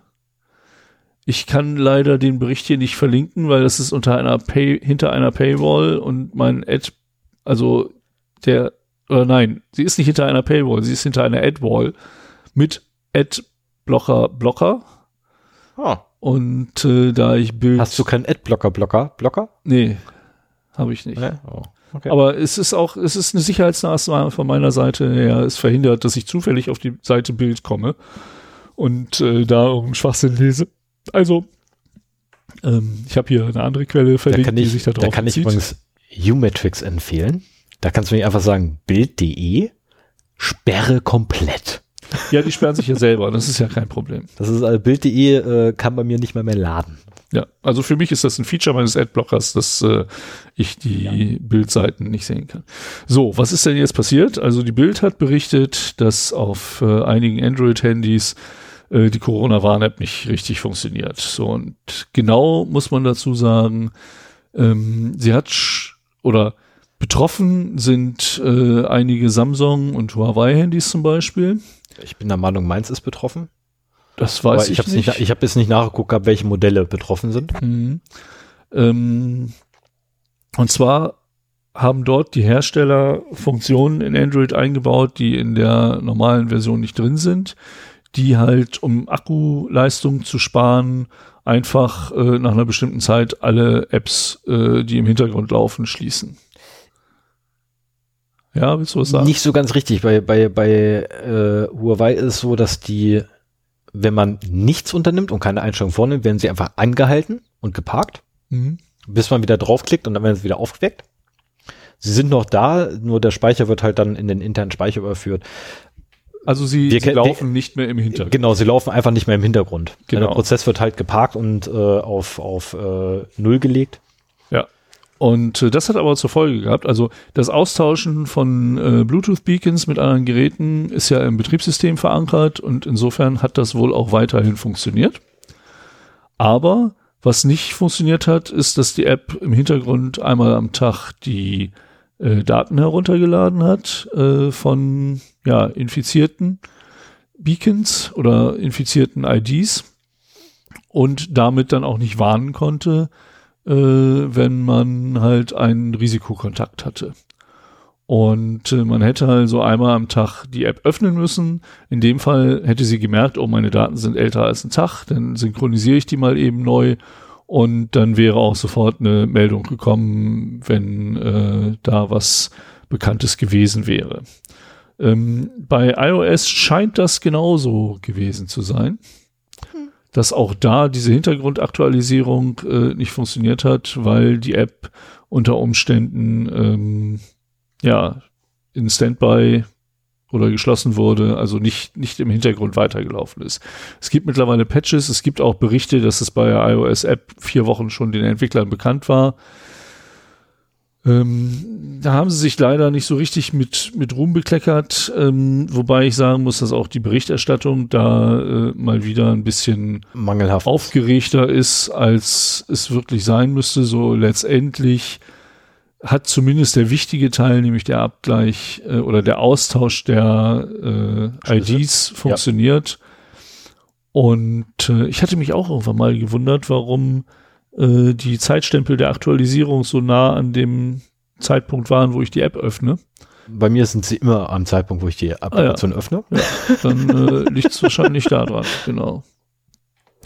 Und äh, soviel ich weiß, sind mittlerweile auch, äh, ich habe das Thema jetzt nicht detailliert bis zu Ende verfolgt, aber soviel ich weiß, sind da Patches raus. Das letzte iOS-Patch hat da auf jeden Fall eine Lösung für. Und unter Android ist das, meine ich, auch gepatcht. Äh, bei, bei, den, bei den Telefonen von Huawei kann ich zumindest sagen, dass beim P10 Pro, äh, welches ja mein Besitz ist, gut, wobei ich dazu sagen muss, ich habe eine thailändische Version vom Telefon. Äh, was blöd ist, weil meine, meine Betriebssystem-Updates immer viel, viel später kommen als in Deutschland. Dafür kriege ich drei Monate länger Support. Ähm, äh, da gibt es noch kein Update dafür vom Hersteller mhm. selber. Also von Apple habe ich was bekommen. Ähm, nee, von Huawei habe ich letztens ein Update gekriegt, dass ich jetzt äh, meinen mein Akku angeblich länger halten würde. Weil, weil im Hintergrund die Apps geschlossen nein, werden. KI. Yeah. Nein, weil wegen KI. Wegen Aha. künstlicher Intelligenz, die jetzt eingesetzt wird, um mein Nutzerverhalten zu analysieren. Wobei, das muss man ja auch, also ich, ich weiß nicht, wie diese Hintergrundaktualisierung bei mobilen Apps funktioniert, aber äh, wenn das so in der Art eines Cron-Jobs ist. So, die trägt sich ein, hier alle 24 Stunden, schmeißt mich einmal an. Dazwischen kann die ja äh, sterben. dann halt auch, ja, sterben, was auch immer. Ist, ne? ja, die kann, die kann währenddessen sogar rein theoretisch äh, abstürzen. Ja wenn also es ein Konto die, die bräuchte aber letztendlich ähm, gar nicht im Hintergrund zu laufen, aber da weiß ich halt nicht, wie, wie mobile Apps denn wirklich funktionieren. Ja, aber eins der Probleme zum Beispiel war ja, dass bei Android oder ist, dass bei Android der äh, Scheduler im Eimer ist. Oh. Oder diesen Fehleraufweis. Oder was, was bei Apple, wo es der Scheduler ist? Ich bin mir nicht ganz sicher. Bei, bei Apple oder bei Android ist halt der Scheduler das Hauptproblem, äh, dass der nämlich die Applikation nicht wieder aufweckt. Ich weiß nur nicht mehr, nee, ich bin der Meinung allerdings, dass Android ist. Also Apple traue ich nicht zu, dass die äh, so einen dämlichen Cron verkacken. Ähm und äh, das ist ja das Hauptproblem. Und das ist ein betriebssystembedingtes Problem. Da kannst du auch machen, was du willst als Softwareentwickler, da kommst du kaum rum. Ähm, und mein letzter Kenntnisstand war, dass sie Möglichkeiten gesucht haben, Workarounds dafür zu basteln, ähm, aber mit relativ wenig Aussicht auf Erfolg. Was ich auch verstehen kann, weil so ein, so ein Scheduler zu umgehen komplett und quasi deinen eigenen einzubauen äh, in ein Betriebssystem ist eh unmöglich. Also zumindest bei, bei Android und ähm, iPhone, äh, iOS. Hm. Ist definitiv unmöglich. Das geht ja, kriegst du nicht hin. Die Dinger sind so tief im System verankert, dass du da als reiner Softwareentwickler nicht rankommst. Ähm, oder als normaler ähm, Softwareentwicklungspartner, whatever, ähm, Unternehmen. Da kannst du gar nicht rankommen. Ähm, und dass allerdings dann drauf rumgeprügelt wird, auf, in dem Fall jetzt, glaube ich, wurde hauptsächlich auf SAP rumgeprügelt. Zumindest das, was ich dazu gelesen habe, war immer nur gegen SAP. Und da wurde eingeschlagen sondergleicher, also vor allem, wenn man sich dann die Kommentare dazu durchliest. Ja, ich, ich habe auch bei Xing einige, also von, von wirklich durchaus hochkarätigen Leuten Kommentare gesehen, so, boah, 20 Millionen hat das gekostet und dann funktioniert es noch nicht mal richtig. Also die ist so schnell entwickelt worden und so Richtig. schnell gekommen und auch so, wir haben es ja vor zwei Folgen beschrieben, auch so transparent und so weiter. In Software sind einfach Fehler drin, wenn sie live gestellt werden. Und wenn sie unter Zeitdruck äh, geschrieben werden, erst recht. Hier in dem Fall von Android lag es halt an Herstellererweiterungen. Ähm, und äh, ja, teilweise merkt man das halt erst, wenn das wirklich in äh, die echte Welt ausgerollt wird, dass dann die praktischen Probleme zum Tragen kommen. Richtig, das ist aber auch so ein typisches Problem von Android, dass du halt die, dieses, dass du halt ein, ein sehr ähm, diverses Ökosystem dort hast mit N Herstellern. Ich meine, wir haben da Oppo, wir haben Huawei, wir haben Samsung, wir haben Nokia, wir haben HTC, und wir haben jeder fummelt Motorola. da selber ein bisschen dran rum, genau, weshalb ja auch die Updates so lange dauern. Richtig, und jeder macht halt noch sein eigenes Süppchen obendrauf. Und gerade dieses, dieses obendrauf, ich meine, die bauen halt noch mal eine Zwischenschicht zwischen Hardware, dann kommt, dann kommt das Betriebssystem oder der Kernel, dann kommt das Betriebssystem, dann kommt der Kram vom Hersteller und dann erst kommt die Applikation. Ja. So, und rein theoretisch bräuchte es diesen Kram vom Hersteller gar nicht. Rein theoretisch bräuchtest du den wirklich nicht. Ja, ja. Der kann eigentlich weg. Das ist ja bei der, bei den äh, Uhren auf Android-Basis ist das ja so, dass äh, Google quasi verbietet, dass du da nochmal selber was draufsetzt. Die sehen halt im Prinzip alle sehr ähnlich aus, deswegen. Das wäre halt auch bei Telefonen so, ne? Jedes Telefon würde ziemlich dem anderen gleichen. Ähm, wobei, du brauchst nur ein anderes Hintergrundbild draufzusetzen und schon sieht es wieder anders aus. Also ja, aber nimm, nimm dir, nimm dir ein, ein äh, ich hätte es fast gesagt, ein Nokia One, nein, äh, ein, ein Nokia-Telefon beispielsweise mit Android One drauf. Und Android One hat okay, Moment, man kann nicht Android One drauf haben, das ist Blödsinn. Man hat Android aus dem Android One Programm. So. Und äh, wenn du dir die Dinge anguckst, da ist halt ein Vanilla Android drauf. Was ist das? Ohne Veränderung. Ah, Da ist tatsächlich das Original Android drauf. Das Einzige, was Zusatz ist, sind die proprietären Blobs für die ganzen System on the Chips, die drauf ist. Also die Treiber für die Hardware. Das ist das Einzige, was proprietär draufgeschmissen wird. Hm. Ansonsten ist alles original Android. Ohne, na okay, ohne große Veränderung. Ich habe jetzt leider noch kein Android in der Pfote gehabt, weil äh, es dauert noch ein bisschen, bis ich mir das Ding bestellen kann. Aber mein nächstes Telefon wird ein Android. Äh, wird ein, wird ein Nokia. Ich habe noch kein Nokia in der Hand gehabt. Ich bin so blöd heute. Man mag es mir verzeihen, ich bin um sechs Uhr morgens aufgestanden und bin nur unterwegs gewesen, bis ich dann irgendwann mal bei Sven war. Ähm, und wenn du dir die Dinge anguckst und dann kannst du jeden x-beliebigen Hersteller nehmen. Die, allein das, die Möglichkeit, wie, oder alleine das, das wie Applikationen, die ich jetzt gerade installiert habe, wieder erreichbar sind für mich. Na, also sprich, ich gehe in den Play Store, ich installiere eine Applikation, ich mache alle Anwendungen zu, die da sind. Wie komme ich an die Anwendung, die ich gerade installiert habe? Ähm, bei Huawei gibt es zum Beispiel keinen keinen Application Drawer, wie bei Samsung gibt's den, glaube ich.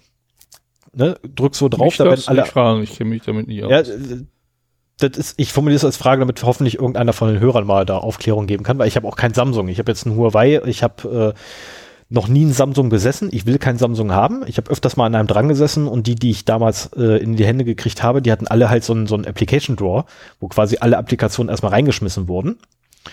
Ähm, das war auch damals bei Android tatsächlich Standard. Mittlerweile gibt's das, glaube ich, gar nicht mehr. Äh, oder gibt's das doch noch? Und das wurde bei von Huawei halt abgeschaltet. Also wie man es dreht und Stimmt, ich wendet. habe jetzt als Diensttelefon auch ein Huawei und da habe ich den auch noch nicht gefunden. Genau, die land, gibt's auch nicht mehr. Die landen gnadenlos auf den Screen. Okay, also wie bei Apple. Genau. Und Aber wenn du halt, findest du im Prinzip in- ja auch leichter. Aber da hast du wieder das Problem, dass du dann irgendwie alle Google-Dienste nochmal irgendwie als Huawei-Dienste hast. genau, das ist nämlich der nächste Punkt. Ne? Du hast halt alles doppelt und dreifach auf einmal. Und dann ständig melden sie sich mit ihrem Huawei-Account an. So, nein, will ich nicht. Genau, und dann auf ein, auf ein SAP einzuprügeln, ähm, fand ich halt wirklich mehr als ungerechtfertigt. Zumal die wirklich das aus, aus ihrer Sicht das Möglichste tun. Und ich finde es wirklich erstaunlich, dass da innerhalb von, ich glaube, drei Monate waren es, äh, eine solche Applikation rausploppt, äh, die sogar einen Qualitätssicherungsprozess durchlaufen ist in den gesamten drei Monaten. Ja, Man- Pu- Public Audit, ne? Und da sind, Ähm, haben auch einige äh, Namens, also einige Namen, die man so kennt, äh, drauf geguckt und keiner hat so richtig was finden können. Ich, ich Das la, lass uns mal zum nächsten Punkt übergehen. Ja. Hier, wir nehmen hier die ganze Zeit Telekom und SAP in Schutz. Das ist, Nein, Moment, das Moment, fühlt Moment, sich Moment. irgendwie Ich- komisch an. Ich habe, Moment. Also erstens, erstens, T-Systems habe ich nie erwähnt. Mit keinem, mit keiner Silber habe ich die erwähnt, weil äh, alles, was ich gelesen hatte, ging gegen SAP. Ja, T-Systems macht halt die Infrastruktur. Ne, also, Und SAP hat die Entwicklung gemacht. also nichts, nichts irgendwie habe ich gegen Telekom oder T-Systems gelesen. Ich habe tatsächlich nur gegen SAP gelesen und darum ging es gerade. Und ich nehme sie auch nur in Schutz, was halt diese eine Thematik angeht. Dass die Leute nämlich sich hinstellen und sagen, das hätte man doch vorher wissen müssen. Ähm, sorry, lasst es euch einfach von einem Qualitätssicher gesagt haben. Vollständiges Testen ist unmöglich. Wenn ihr vollständig testen wollt, dann geht eure, euer, euer Ressourcenbedarf in, In Fall von Zeit ins Unendliche. Das- Weshalb auch gerne das Testen ganz fallen gelassen wird, wenn man am Ende keine Zeit mehr hat. Was in dem Fall nicht gemacht wurde. Nee. Möchte ich betonen. In dem Fall wurde es nicht gemacht. Ja. Aber ja, das kenne ich auch, solche Fälle. Da können wir vielleicht irgendwann mal später. So, ich habe noch eine News. Ähm, das ist so die gute Nachricht. Äh, in einigen Podcasts gibt es da sogar schon Jingles für, wenn die gute Nachricht kommt. Ähm, ich kenn weiß nicht. Was? Ich kenne nur einen Podcast mit Die gute Nachricht. Doch, auch Netzpolitik? Genau, das ist das Einzige, wo ich kenne, wo es gute Nachricht Und äh, nee, es gibt auch in der Wochendämmerung. Okay, den kenne ich wiederum nicht. Äh, gibt's auch noch, äh, wird es immer hervorgehoben, wenn eine gute Nachricht kommt. Ich bin mir nicht sicher, habe ich in, in der letzten oder vorletzten Folge von der Bildersuchmaschine erzählt, wo jemand einfach äh, Porträtfotos von ganz vielen Leuten indiziert hat aus dem Internet und äh, dann zur Verfügung stellt. Also in Logbuch Netzpolitik ist das behandelt worden. Ähm, ich, nee, wir haben nicht darüber gesprochen gehabt. Also ich habe das nee? äh, aus der Medienkompetenzübung erst gehabt, dann bei Logbuch Netzpolitik. Ähm, also in meinem Fall war tatsächlich die Medienkompetenz zuerst. Danke, okay. Ford. Ähm, die war ausnahmsweise schneller. Äh, was allerdings auch daran vielleicht liegen kann, dass ich einen Backlog habe hier. Ich wundere mich, also es ist eine polnische Firma, die die Seite betreibt. Genau. Und ich wundere mich, dass das in der EU möglich ist. Ich wundere mich aber auch, dass es nicht irgendwo auf der Welt schon äh, diesen Service, wo es keine äh, DSGVO gibt, sowieso schon implementiert hat. Weil im Prinzip ist das mit heutigen Mitteln überhaupt kein Thema mehr. Du crawlst durchs Internet, ja, Moment. holst dir alles raus, wo Gesichter drauf sind. Ja äh, wie ist doch gleich dieser, dieser äh, australisch-amerikanische Diensteanbieter, der fürs FBI und sonstige Überwachungsbehörden genau, die ähm, sogar noch dieselbe, dieselbe Sache gemacht haben? Ja. Also es geht darum, äh, dass Firmen das Internet durchsuchen nach Bildern von Gesichtern und äh, die halt indizieren, die biometrischen, äh, wenn, wenn es denn ähm, abnehmbar ist, die biometrischen Daten von diesen Gesichtern äh, nehmen, in eine Suchmaschine packen und dann durchsuchbar machen. So, und äh, es gab diesen Anbieter, der das halt für staatliche Stellen angeboten hat. Es gab aber jetzt auch äh, vor kurzem die Ankündigung, dass ein polnisches Unternehmen das im Prinzip jedem zur Verfügung stellt. Du kannst ein Bild hochladen und dann siehst du Bilder davon, ähm, also dieses Bild, wo das noch so auftaucht. Oder nein, wo diese Person auf dem Bild noch auftaucht anhand der biometrischen Daten. Also was jetzt schon geht, was ich auch sehr gerne mache, ähm, wenn ich die Quelle von einem Foto suche, dann tue ich das bei Google in die Bildersuche und es ist erstaunlich, wie viele ähm, Plagiate davon zum Beispiel ja. äh, dann auftauchen. Also das kann Google relativ gut das gleiche Bild nochmal wiederfinden. Ähm, ich folge bei YouTube den Naturensöhnen, die hatten mal so ein Bild gepostet mit so einem äh, Bushcraft, Outdoor, Essen äh, sehr schön zurechtgemacht alles und äh, das haben sie jetzt halt auch erzählt, dass sie da ähm, dass das halt mannigfaltig auf anderen Seiten benutzt wird, so als Stockfoto, obwohl die das nie freigegeben haben dafür. Ne? Genauso die Space Frogs, ich weiß nicht, ob das jemand was sagt, auf die bin ich jetzt erst vor einiger Zeit gestoßen. Ich kenne ähm, sie, ich mag da, sie nicht. Da gibt's das, das habe ich mir fast gedacht, ich weiß nicht warum, aber nee, ja.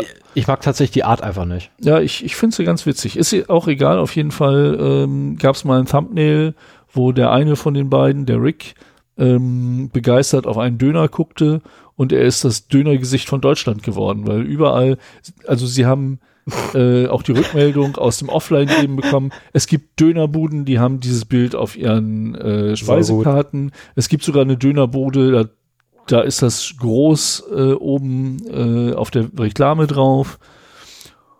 Und also so gleiche Bilder zu finden, ist nicht schwer. Sau Was gut. hier jetzt ähm, neu dazugekommen ist, ist halt, dass wirklich anhand von biometrischen Daten gemacht wird. Ich habe ähm, ein Bild von mir auch da hochgeladen und mal geguckt und es hat genau zwei Fundstellen gefunden. Also das, da müssten mehr sein. Mhm. Ich meine, äh, Facebook wird nicht so einfach indizierbar sein, aber ähm, letztendlich könnte man damit, wenn jemand ein Bild von sich auf einer Webseite postet oder als Profilbild nimmt, könnte man damit rausfinden, bei welchen Social Media Diensten diese Person überall zu finden ist. Ne? Ja, und das könnte ganz schnell ganz üble Kreise ziehen, ähm, weil ich kenne einige Leute, äh, die auf Seiten unterwegs sind oder dort Profile unterhalten, sagen wir so, ähm, mit, äh, ja, nennen wir es mal anrüchigen Inhalt. Ja, also nett aus, ganz liebevoll ausgedrückt. Kannst ja auch mal auf die äh, auf die Suche nach privaten Social Media Profilen von irgendwelchen Pornodarstellern oder unfreiwilligen Pornodarstellern suchen. Ne? Also da ja, die, die, das würde auch funktionieren. Die äh, Möglichkeiten sind mannigfaltig. So, das war jetzt aber nur das Vorgeplänkel. Ich dachte, ich hätte das erzählt. Ähm, jetzt jetzt aber eine, Nachricht. Eine, genau, die gute Nachricht. Ähm, da steht kein Datum dran. Oh ja, das muss ich noch äh, dazu machen. Kannst ja mal nachpflegen, während ich hier rede. Ja, ich bin dabei. Forscher von der Sandlab der Universität von Chicago haben jetzt einen Algorithmus entwickelt, wie man Fotos von Menschen, so verfremden kann, dass die Biometriedaten nicht mehr stimmen. Und äh, das finde ich faszinierend. Ich meine, äh, wenn du die Biometriedaten von einem Foto nimmst, dann nimmt er ja irgendwelche markanten Punkte im Gesicht, mal mehr, mal weniger und äh, ja, legt das in irgendeiner Weise digital ab. Ich habe mich damit noch nie beschäftigt.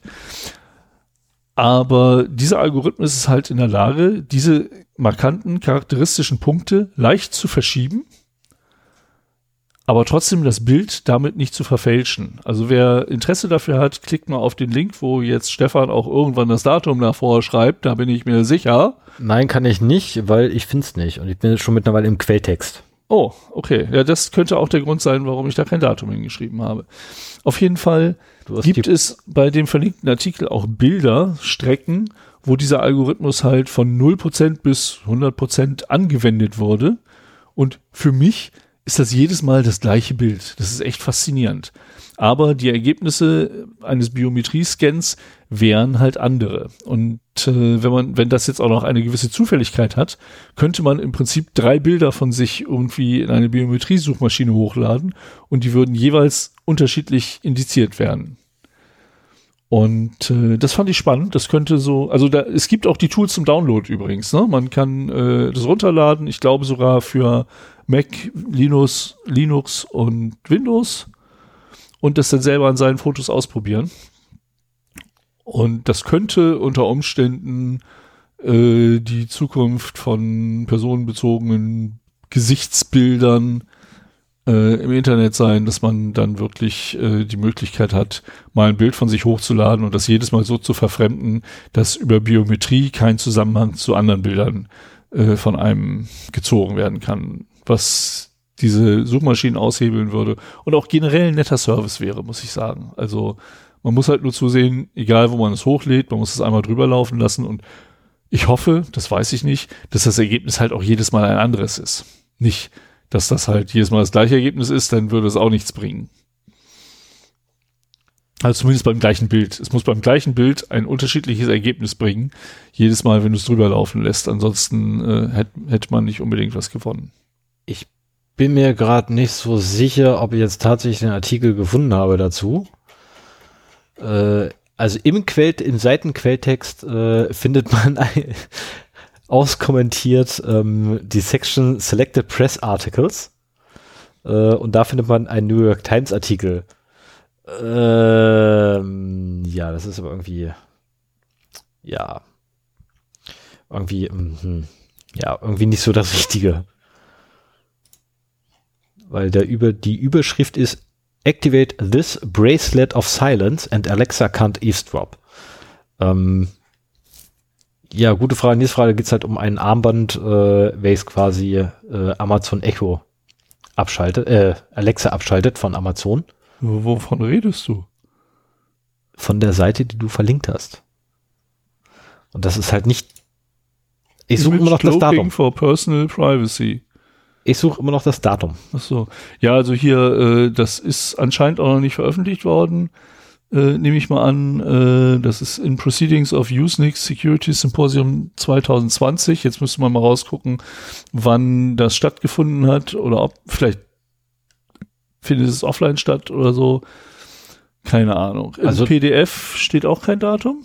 Der Quellcode ist übrigens vom, äh, vom Juli 2020. Den könnte man ja nehmen. Fulltext, PDF-Format. Naja, okay.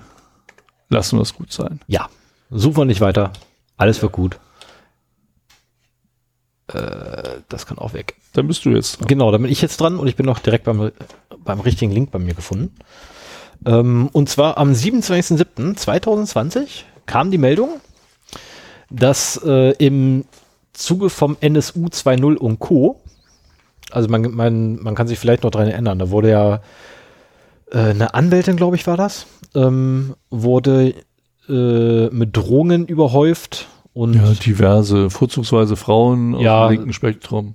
Wurden halt überzogen mit äh, Drohungen und unterschrieben wurde das Ganze mit NSU 2.0. Ich bin der Meinung, das war nur eine Anwältin, die den NSU 2.0 anfangs gekriegt hat. Ja, anfangs, aber das Und dann später dann wurde das halt weiter aufgegriffen ähm, von anderen Leuten, auch ähm, aus anderen Dienststellen. Äh, und ja, also unser Heimathorst, ah nee, doch ja, unser Heimathorst möchte jetzt ganz gerne endlich mal, ähm, finde ich auch gut, ähm, möchte jetzt eingreifen, weil mich Polizisten wohl im großen Stil Dienstrechner zur Informationsabfrage von Bürgern für private Zwecke äh, benutzen würden.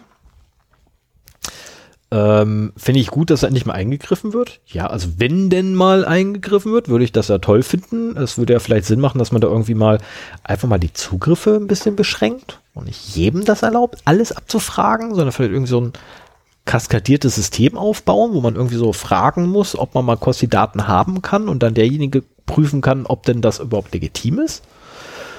Ähm, weil aktuell ist halt so, äh, ja, wenn man sich einloggen kann an einem Dienstrechner, dann kann man auch auf die Register zugreifen und aktuell sind das so ungefähr 130 lokale Datenbanken. Und ähm, das ist halt so, wobei das sind lokale, bundesweite und äh, europäische äh, sowie weltweite Datenbanken, durch die man dann forsten kann. Und da kriegt man wohl einiges an Daten. Und das Problem dabei ist natürlich, diese Daten wurden ja zu einem bestimmten Zweck erhoben. Dieser Zweck ist natürlich jetzt nicht, dass da einer kommt, ein Verfahren hat oder äh, ein privates Anliegen hat und dann auf die Daten zugreift, sondern nein, zum Zwecke der Strafverfolgung und nur dafür bedürfen sie benutzt werden. Das heißt, DSGVO-konform ist er schon mal nicht. Ähm, also man, man könnte da jetzt echt was stricken zu, keine Frage. Und äh, da muss einfach auch mal was gemacht werden. Und bisher ist halt, ja, ich, ich weiß nicht, ob man, ob man die Berichterstattung über ähm, Person, äh, Personalgewalt, Polizeigewalt irgendwie noch im Hinterkopf hat. Ähm, da gab es mal den, den grandiosen Fall vor, boah, lasst mich lügen, Jahren. Also das war wirklich vor Jahren. Ähm, ich weiß leider nicht mehr, wo das war, aber wenn man nachsucht, findet man es mit Sicherheit. Ich bin gerade nur zu faul, das zu tun. Ähm, da ist einer während eine Demo abgelaufen ist, mit seinem Fahrrad angekommen und da wollte er nichts weiter als auf die andere Straßenseite, weil er auf der anderen Straßenseite gewohnt hat.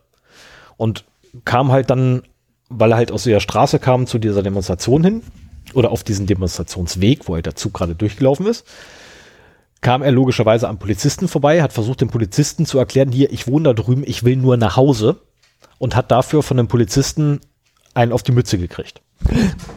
Ey, Rico hat gerade übrigens Sven erschrocken. Oh.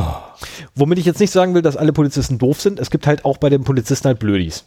Es ist einfach so. In jeder Gruppe von Menschen gibt es einfach Idioten. Ähm, selbst hier in diesen vier Wänden, wo wir gerade sind, gibt es mindestens einen Idioten. In dem Fall bin ich das. Ähm, und das war schon echt krass, weil der äh, nette Fahrradfahrer halt da stand mit wirklichen Verletzungen ich weiß nicht mehr, in welchem, in welchem Maße. Ich hätte fast gesagt, mit gebrochener Nase, aber da bin ich mir auch nicht sicher, ob da wirklich was gebrochen war oder es einfach nur Prellungen waren. Ähm, jedenfalls wurde er echt gut zugerichtet von diesen netten Polizisten dort. Und naja, die Belohnung für den Polizisten oder beziehungsweise die Strafe für den Polizisten war halt eine Versetzung. Ähm, was halt sehr häufig der Fall war und auch immer noch ist.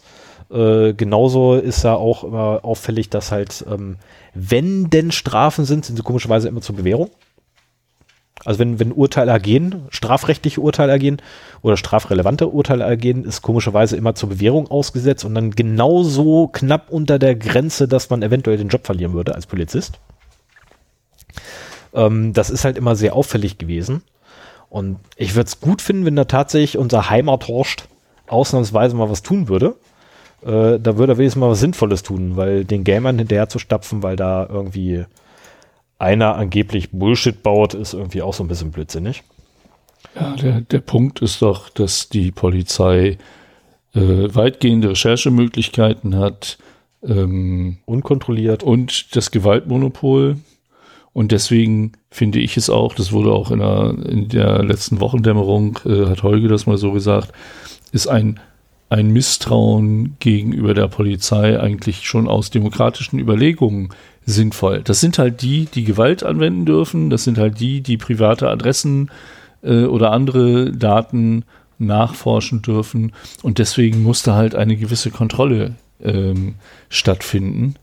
Ähm, Das wird gerne von Innenministern immer so als, ja, das sind ja die Guten. Den, das ist linkspopulistisch. Den muss man doch, muss man doch vertrauen. Gibt. Nee, um das Vertrauen gegenüber der Polizei äh, aufzubauen, müssen eben solche Sachen auch in irgendeiner Weise gemonitort werden. Jetzt gerade der Zugriff auf Datenbanken ähm, kann ich ein Beispiel aus äh, dem äh, aus der Praxis in anderen Firmen geben. Äh, wenn man da auf kritische Server mit einem Administrationsaccount zugreifen will, ist es heutzutage so, es gibt ein Produkt namens CyberArk, ähm, da kennst du die Passwörter dafür gar nicht mehr. Da musst du halt dir äh, bei einer zweiten Person den Zugriff genehmigen lassen. Das geht halt alles systemgestützt, mhm. ist nicht, nicht mit Formularen oder sowas. Du klickst da drauf, ich will da jetzt drauf zugreifen. Und das geht dann meinetwegen an äh, den Vorgesetzten oder wen auch immer. Und er sagt, ja, okay, mach das, du musst vielleicht einen Grund angeben. Und dann hast du für eine Stunde darauf Zugriff. Und danach und ist er weg. Danach äh, ist er halt wieder weg. Wobei, wenn du an diese Informationen rankommen willst, also es muss natürlich trotzdem noch gelockt werden, was abgefragt wird, weil wenn du an die Zu Informationen rankommen willst, dann nimmst du halt einen aktuellen Fall, wo du auch da dran musst, äh, machst die Recherche für den Fall und noch ein bisschen privat nebenbei. Ne? Also, ähm, aber letztendlich, wie gesagt, das sind die Jungs mit den Knarren, die sie auch benutzen dürfen und das ist auch völlig in Ordnung. Das sind die Leute mit den Datenbanken und deswegen ist eine, eine Kontrolle nicht Misstrauen, sondern einfach ein demokratisches es ist, Grundprinzip. Es ist notwendig. Es ist einfach notwendig. Ja. Wenn ich eine, ein, also A, Machtmonopol, ähm, dann habe ich eine, ein, eine Datenbank, ähm, die mit Daten gefüllt ist, jedes Gut und Böse, ich meine, da sind teilweise Adressen drin, die nirgendwo anders verzeichnet sind ja. von Personen, weil sie einfach aus ja, Sicherheitsgründen auf die, auf die Meldeämter, ne? Genau, weil sie einfach aus Sicherheitsgründen nirgendwo veröffentlicht werden, diese, äh, diese Adressen. Auf diese haben sie auch noch Zugriff. Ähm, Telefonnummern, E-Mail-Accounts äh, e etc. Also da ist ja wirklich ein, ein, ein ganzer Wust an Daten drin in diesen Datenbanken. Und ähm, da muss einfach auch Kontrolle da sein. Ich kann, ich kann, ich meine, der Verfassungsschutz ist das beste Beispiel für Kontrolle außer, nee, nicht der Verfassungsschutz, doch der Verfassungsschutz auch, aber ähm, BND meinte ich. Der BND ist das beste Beispiel für, für Kontrolle voll nach hinten losgegangen, nämlich nicht existent. So, und bei der Polizei ist es nun mal augenscheinlich oder mutmaßlich so, dass dort scheinbar auch keine Kontrolle herrscht. Das ist zumindest das, das Bild, was in die Öffentlichkeit getragen wird von den, also von den Medien oder von, von, von den Rechten, von den Linken, von den Liberalen, Konservativen etc., you name it. Jede Partei sagt, die Polizei hat keine Kontrolle mehr. Es gibt keine Kontrolle über die Polizei, die können ja machen, was sie wollen. Überall, wo ich gehe und stehe, kriege ich den Scheiß um die Ohren gehauen. Ich bin selber einer gewesen, der damals noch gebrüllt hat, na haut die Bullen platt wie Stullen. Heute rufe ich auch nachts um zwölf äh, an wegen Ruhestörungen werde manchmal ausgelacht. Weil es verspießert. Ähm, ja, so ein bisschen. nee, aber das ist, äh, ich bin damals auch bei, der, bei, bei linken Demonstrationen mitgelaufen, keine Frage. Aber auch da, es Was muss halt alles, alles im Rahmen sein. Und wenn ich heute sehe, wie Polizei agieren kann oder was sie für Möglichkeiten aufgrund der Technologi Technologisierung, die fortgeschritten ist, ähm, und dann auch sehe, dass mutmaßlich wiederum keinerlei Kontrolle mehr stattfinden kann, weil Personal fehlt, Technik fehlt, Prozesse fehlen, Dienstanweisungen fehlen, Möglichkeiten fehlen, Gesetze fehlen. Bei den Gesetzen wird, wird wahrscheinlich jetzt jeder Richter sofort wieder mit der Ohren und sagen, nein, die Gesetze sind doch alle da. Ja, dann wendet sie doch an. Dann wendet sie doch einfach an. Anstatt immer mehr Polizisten reinzuballern, bin ich sowieso der Meinung, erstmal mehr Staatsanwälte und Richter reinzuwerfen. Ja, wobei, also mehr Polizei, ich glaube, die sind auch ganz gut überlastet. Die sind überfordert, äh, keine Frage, die sind unterbezahlt. Mehr Polizei also, und vor allen Dingen auch Polizisten, die sich im Digitalen ein bisschen auskennen, wäre auch nicht so schlecht. Also ja, ich meine, das, das entwickelt sich hier gerade zu einem Rundumschlag gegen irgendwie die, die Polizei. Nein, nein, moin, darauf wollte ich nicht hinaus. Ich wollte jetzt nicht auf die Polizei im Ganzen prügeln, weil, wie gesagt, überall gibt es halt Idioten. Ich wollte eigentlich prügeln auf die, äh, ja, letztendlich auf, auf, auf das, auf die mangelnde Kontrolle. Ja. Auf die Sicherheitsmechanismen, die einfach da sein müssen. Damit allein Die auch in jedem Unternehmen Vertrauen- mittlerweile äh, genau, also bei kritischen Informationen da sind. ich wollte gerade sagen, se selbst, selbst in meinem Unternehmen ähm, ist es für mich super schwer, irgendwie administrativ irgendwas anzustellen. Ich muss jedes Mal zu einem Admin laufen. Der guckt mir die ganze Zeit über die Schulter, was zum Teufel ich denn da jetzt wieder am Server für irgendwelche Einstellungen vornehme. Also wir sind für Vier-Augen-Prinzip bei der Polizei. Zum Beispiel, wäre wär ein erster Schritt. Und Need to Know. Und Ja. die ganzen Sachen. Genau, und die ganzen Sachen, die wir sonst Least so haben. privilege. Zwei-Faktor- Zwei-Faktor-Authentifizierung und was nicht alles. Ne? Monitoring bis zum Abwinken. Ähm, und das vor allem auch nach außen tragen. Und wenn halt was passiert, meine Güte, dann wirklich harte Konsequenzen rein. Und wo du gerade so schön sagtest, ne, die Polizei muss aufgestockt werden. Erstmal sollten vielleicht die, ähm, die Gerichte aufgestockt werden, damit sie überhaupt hinterherkommen. Weil aktuell hast du Das nicht den Fass Fall. mache ich jetzt nicht auf. Nein, das Fass will ich auch nicht aufmachen, aber aktuell hast du einfach den Fall, dass da halt Aktenberge liegen und von da drüben kommen neue, bevor da vorne einer weg ist. Das ist halt tatsächlich aktuell Fakt und das ist ein Riesenproblem. Ja, die Polizei ist unterbe unterbesetzt, keine Frage, die Gerichte noch schlimmer dran. So, jetzt wo wir das durchhaben. Ähm, wo ich gerade schon dabei bin, gegen die Polizei zu meckern, kann ich gleich weitermachen. Ach ja, die Bayern. ja, dieses komische Völkchen, die Bayern. Ähm, sie wollen jetzt eine neue Software haben, die für die für den für den Zwecke da sein soll, gegen Cyberkriminalität vorzugehen und Licht ins Darknet bringen. Also letztendlich, ich fasse einfach mal den gesamten Artikel, wie er da steht, zusammen. Ähm, die haben, hm? Oh ja. die haben sich mit einem, ich glaube, einem holländischen, äh, Niederlande, Niederlande, holländisch. Ähm, sie haben sich mit einem holländischen Unternehmen oder niederländischen Unternehmen äh, zusammengetan, welches äh, und wollen halt die Software von denen einsetzen. Was macht diese Software von denen? Es ist ein Webcrawler. Es ist ein, Ein Dark Web. ein, ein Oder? stinknormaler, handelsüblicher 0815 Webcrawler. Was ist denn dann das Besondere? Fürs Darknet. Für welches Darknet? Tor. Ähm, okay, kann man machen. Letztendlich das Ding indiziert Seiten, ähm, haut da Metatext dran, man kann dann suchen. Wunderbar, super, klasse. Es ist aber nichts weiter als ein Webcrawler.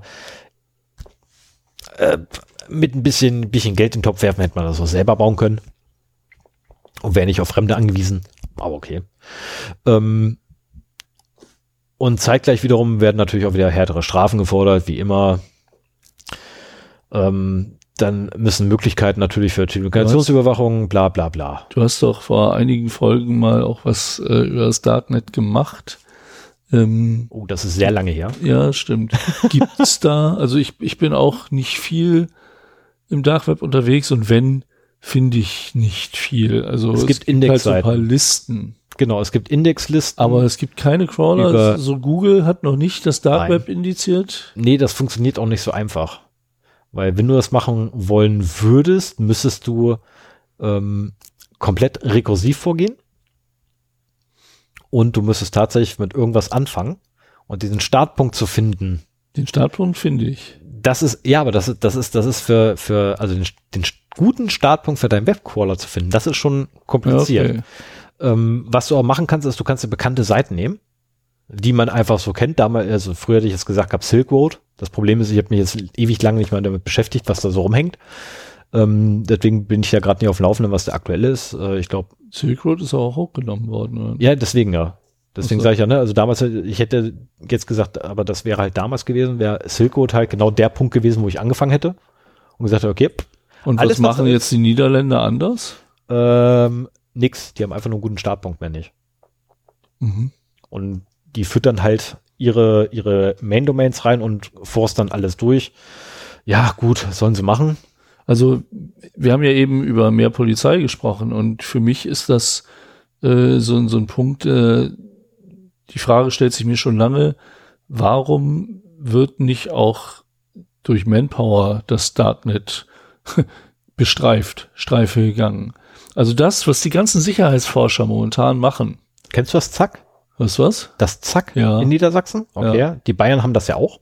Machen die sowas? Also im Äh, Prinzip Und selber suchen, wo sind denn die Marktplätze ähm, für illegale Artikel, äh, sich da mit Sockenpuppen eintragen, oder das ist glaube ich ein rechter Begriff, die Sockenpuppe, aber äh, mit äh, pseudonymen Accounts halt da das beobachten und so weiter. Es gibt einen Staatsanwalt aus Frankfurt, der genau für diese Thematik da ist.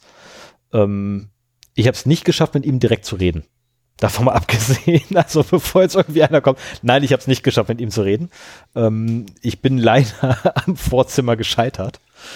Äh, ich habe allerdings ähm, zumindest äh, die Aussage gekriegt, als ich dann gefragt habe, ja, mich würde halt interessieren, mit welchem Methodik rangegangen wird. Ähm, wurde dann verwiesen auf, äh, dass ja bereits Stellungnahmen in Medien auf, äh, in, in, in verschiedensten Medien stattgefunden haben und Aussagen von diesem, ne, wie gesagt, der Typ ist ja wirklich berühmt mittlerweile, mehr oder weniger, wenn ich jetzt nur auf Namen, ich kann mir einfach keinen Namen merken.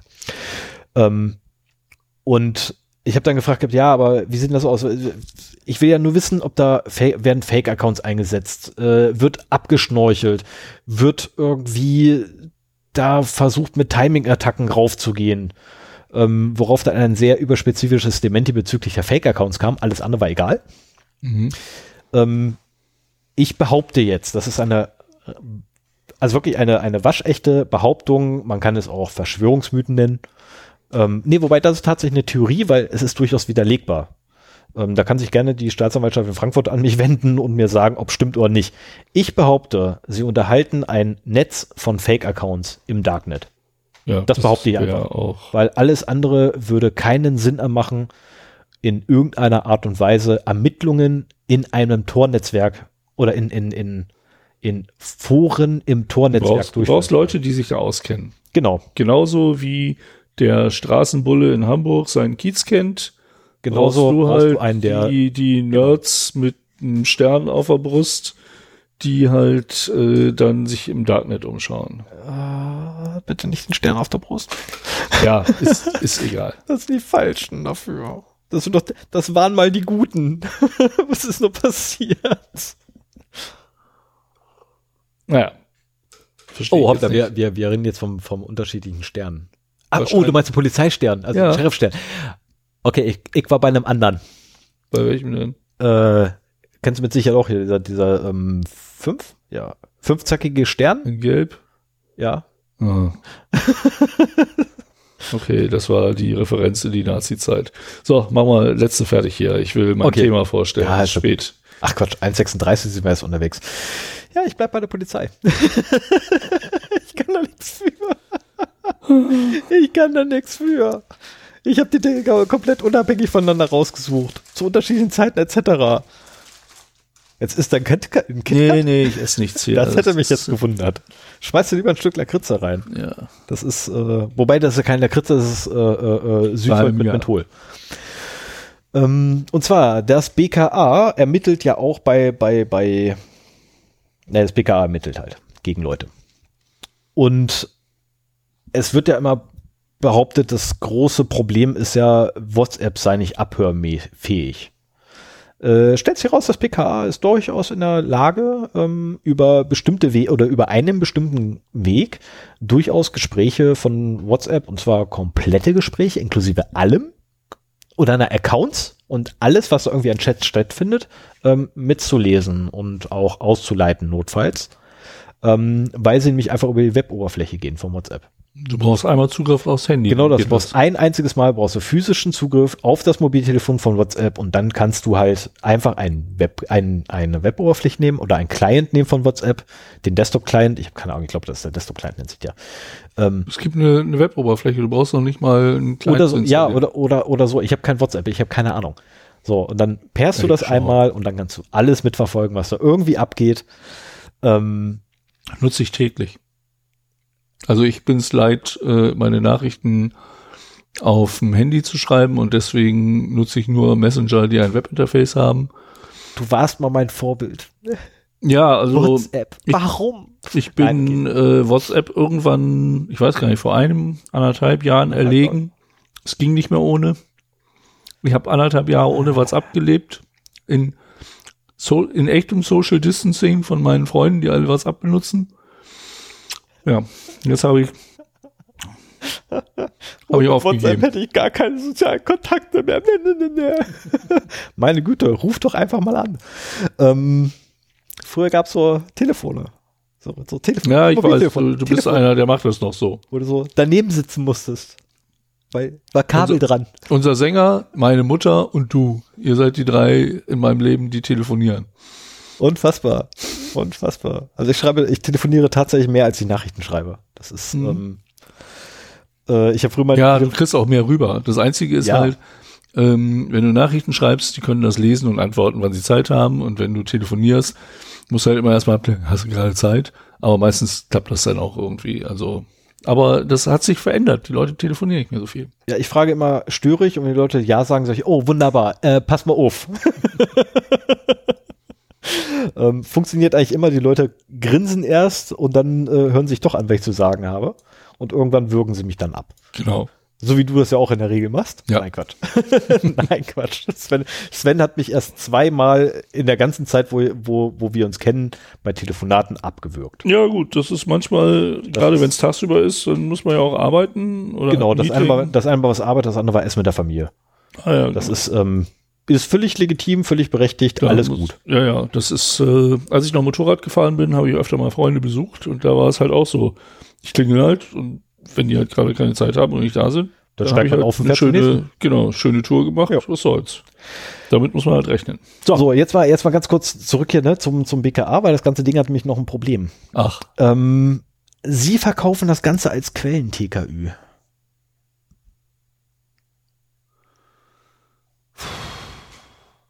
Da bin ich zu wenig Fachmann, um das jetzt beurteilen zu können. Also Quellen-TKÜ bedeutet ja, dass ich letztendlich die Kommunikation da abgreife, wo sie geschieht, bevor sie verschlüsselt wird. So. Und jetzt überlegen wir mal ganz kurz, wo greife ich das jetzt ab? Greife ich das wirklich auf dem Gerät ab, wo es passiert? Also Nein. der, der, doch, der Webclient hat eine ständige Verbindung zum, äh, zur App auf dem Telefon. Wenn die, wenn die nicht da ist, also wenn ich mein Telefon ausmache, kann ich im Webclients nicht sehen. Also da ist- aber ich, ich weigere das mich wird ja auch, das ist Ende zu Ende verschlüsselt. Das heißt, äh, die Nachrichten werden ähm, auf dem Telefon entschlüsselt. Ja, und, Und erst dann kannst du sie im Webclient sehen. Ich müsste mich wahrscheinlich, nee, nein, ich mach's nicht. Ich installiere nicht WhatsApp, nur um das auszuprobieren. das kannst du voll vergessen. Was hätte ich ihn so weit gehabt? Nein, kannst du vergessen. Äh, ich habe gestern erst wieder, ich glaube gestern war's.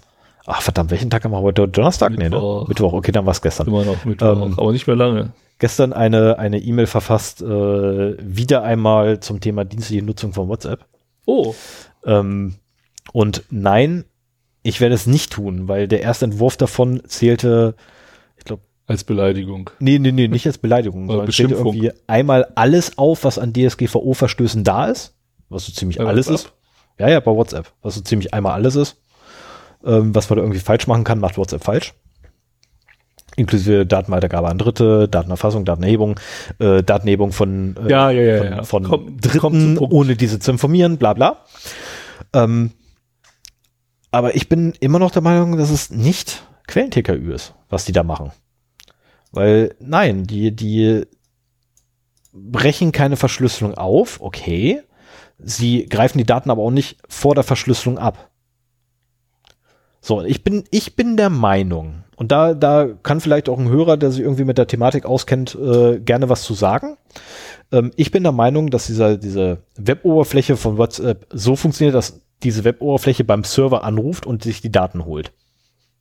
Und ja, nicht es kann Te- sein, dass der, der Schlüssel dann vom Telefon übertragen wird. genau, also ich gehe davon aus, der Schlüssel kommt vom Telefon, ja, aber die Daten kommen vom Server. Möglich. Und damit ist kein Quellen-TKÜ. Ganz einfach, damit ist kein Ja, aber was, was heißt das denn rechtlich? Dass sie dafür keine rechtliche Grundlage haben? Richtig. Also es würde mich nicht wundern, das haben wir öfter erlebt. Äh, ich meine, das ist jetzt kein BKA-Fall, aber die Weltraumtheorie zum Beispiel äh, bei den Geheimdiensten waren ja auch so Sachen, wo sie versucht haben, mit kruden Rechtfertigungen eine gesetzliche äh, Grundlage zu schaffen oder zu nehmen, ähm, die, die aber keinen Bestand hatte. Aber das kann ich nicht beurteilen, keine Ahnung. Genau, aber letztendlich da, ähm, da gibt es eh mehrere ähm, Bürgerrechtsorganisationen, ähm, die sich auch gerade mit der Thematik beschaffen, ähm, äh, beschaff, beschaffen, beschäftigen. Einfach mal abwarten, was da kommt. Ähm, genau, Stefan bleibt dran. Mal gucken. Also wenn es bei mir nochmal durch die Teilnahme fliegt, habe ich sowieso dann wieder drin. Weil das wäre tatsächlich so ein Urteil, was ich dann mal verkünden und in Gänze wahrscheinlich vorlesen würde. So, und damit wäre ich durch meine Nachrichten durch. Ja, dann kommen wir mal heute zum Thema, das, wenn das jetzt gehört wird, wisst ihr schon, wie ich es genannt habe. Ich habe da noch irgendwie keinen catchy Namen für gefunden. Aber es geht um das Härten, Hardening äh, von Systemen und Software. Und das ist ein Thema, das mir halt äh, jetzt gerade im Beruf ganz frisch diese Woche über den Weg gelaufen ist und äh, ich mich damit noch nie so intensiv beschäftigt hatte. Ähm, aber ich fand es sehr interessant und ich glaube, es geht vielen so, dass sie prinzipiell wissen, also so wie es mir halt auch ging, prinzipiell zu wissen, was Härten bedeutet, aber nicht konkret, welche Schritte da gemacht werden müssen. So, und für die, die nicht wissen, was Härten bedeutet, habe ich jetzt erstmal aus der Wikipedia ähm, ja, und aus meiner Erfahrung so zusammengemixt äh, mal eine Definition rausgesucht. Ähm, unter Härten versteht man in der Computertechnik die Sicherheit eines Systems zu erhöhen, indem nur dedizierte Software eingesetzt wird, die für den Betrieb des Systems notwendig ist und deren unter Sicherheitsaspekten korrekter Ablauf garantiert werden kann. Das System soll dadurch besser vor Angriffen geschützt sein, indem ihre die Angriffsmöglichkeiten reduziert werden. So, ähm, ja, wie gesagt, Härten war für mich immer ein Begriff, den ich kannte. Jeder Server im Prinzip, der im Internet steht, auch unserer, sollte gehärtet sein, um sicherzustellen, dass da niemand ähm, unerlaubt Zugriff drauf haben kann. Ähm, in unserem Fall ist es ein kontinuierlicher Prozess. Das ist sowieso. Ja, nicht immer. Nicht immer. Ich habe da gestern so einen Server gesehen, äh, nee, seit anderthalb Jahren nicht neu gestartet worden. Das ist kein kontinuierlicher Prozess. Nee, das ist ja noch nicht gehärtet. Nee. Der war mal gehärtet, vielleicht ist es. Ja, vor anderthalb Jahren. Als, ja, der, genau. als der Kernel, der da drauf lief. Aber erstmal noch ein bisschen Einleitung. Was sind denn die Ziele von Härtungsmaßnahmen? Ja. Und äh, dann haben wir einmal so das Proaktive, die Reduktion der, Reduktion der Möglichkeit zur Ausnutzung von Verwundbarkeiten, indem man halt einfach Software runterschmeißt, deaktiviert, die Verwundbarkeiten beinhalten könnte. Und damit auch die Minimierung der möglichen Angriffsmethoden. Mhm. ein, ein Rechner, auf dem alles Mögliche installiert ist, ist leichter zu exploiten, weil irgendeiner der Dienste vielleicht mal eine Sicherheitslücke hat, als ein Rechner, der als DNS äh, dient und wirklich nur äh, diesen Service quasi mhm. installiert hat. Und es ist auch überschaubarer. So, ähm, was sind noch Ziele? Die Beschränkung der einem Angreifer nach einem erfolgreichen Angriff zur Verfügung stehenden Werkzeuge und die Minimierung der einem Angreifer nach einem erfolgreichen Angriff zur Verfügung stehenden Privilegien. Also die ersten beiden, das waren halt die proaktiven Sachen, die nächsten beiden Ziele äh, sind so die reaktiven Sachen. Wenn es doch jemand geschafft hat, aus diesem Server zu kommen, dann sollen, soll er so wenig Möglichkeiten haben, entweder durch die Rechte, die er hat, oder äh, durch die Tools, die da verfügbar sind, weiterzukommen. Ne, wir mhm. kennen das ja so, man exploitet einen Server, ähm, dann gibt es auf der einen Seite das Lateral Movement, also das heißt, man versucht entweder in andere Verzeichnisse zu kommen oder auf andere Rechner im Netzwerk zu kommen. Und es gibt aber auch ähm, die Privilege Escalation, das heißt, man versucht vom unterprivilegierten Web-User zum äh, mega privilegierten Root-User mhm. zu werden. Und äh, diese Möglichkeiten sollen halt in dem Fall, dass es doch mal äh, zu einem Breach gekommen ist, äh, dann eben auch minimiert werden. Nicht ausgeschaltet, aber minimiert werden. Und jetzt kommt auch so der, der ähm, Teil danach, die Erhöhung, also letztes Ziel von diesen fünfen, die Erhöhung der Wahrscheinlichkeit der Entdeckung eines erfolgreichen Angriffs. Ja. Stimme ich bis jetzt komplett zu. Ja, das ist schön. Das habe ich auch irgendwo Das ist- abgeschrieben. Insofern. Äh, Das ist ja auch das berühmte Monitoring ja. in dem Falle. ja, Auditing, Logging, wie man es auch immer nennen will. Äh, wobei Logging hilft nicht viel, wenn diese Logs nicht ausgewertet werden. So, ähm, was für Methoden kennen wir zur Härtung? Ähm, das ist äh, das Entfernen oder Deaktivieren, habe ich schon genannt, von für den Betrieb nicht zwingend erforderlichen Softwarekomponenten. Dann äh, Verwendung unprivilegierter Benutzerkonten zur Ausführung von Serverprozessen. Mhm. Ne, das ist bei einem Webserver ähm, www-data bei äh, Ubuntu oder äh, äh, Gott, wie heißt der? HTTP, ja, HTTP heißt der User ähm, bei gängigen Netzwerkspeicherlösungen für Endnutzer, also für Consumer. Äh, egal, also letztendlich genau. benutzt für jeden Dienst einen eigenen Nutzer und gibt dem Nutzer nur Zugriff auf diesen einen Dienst. dann äh, Anpassung von Dateisystemrechten und ihrer Vererbung, Ja. auch ganz wichtig. Ähm, Verwendung von äh, CH-Root oder anderen Jails für die Ausführung von Software. Yep.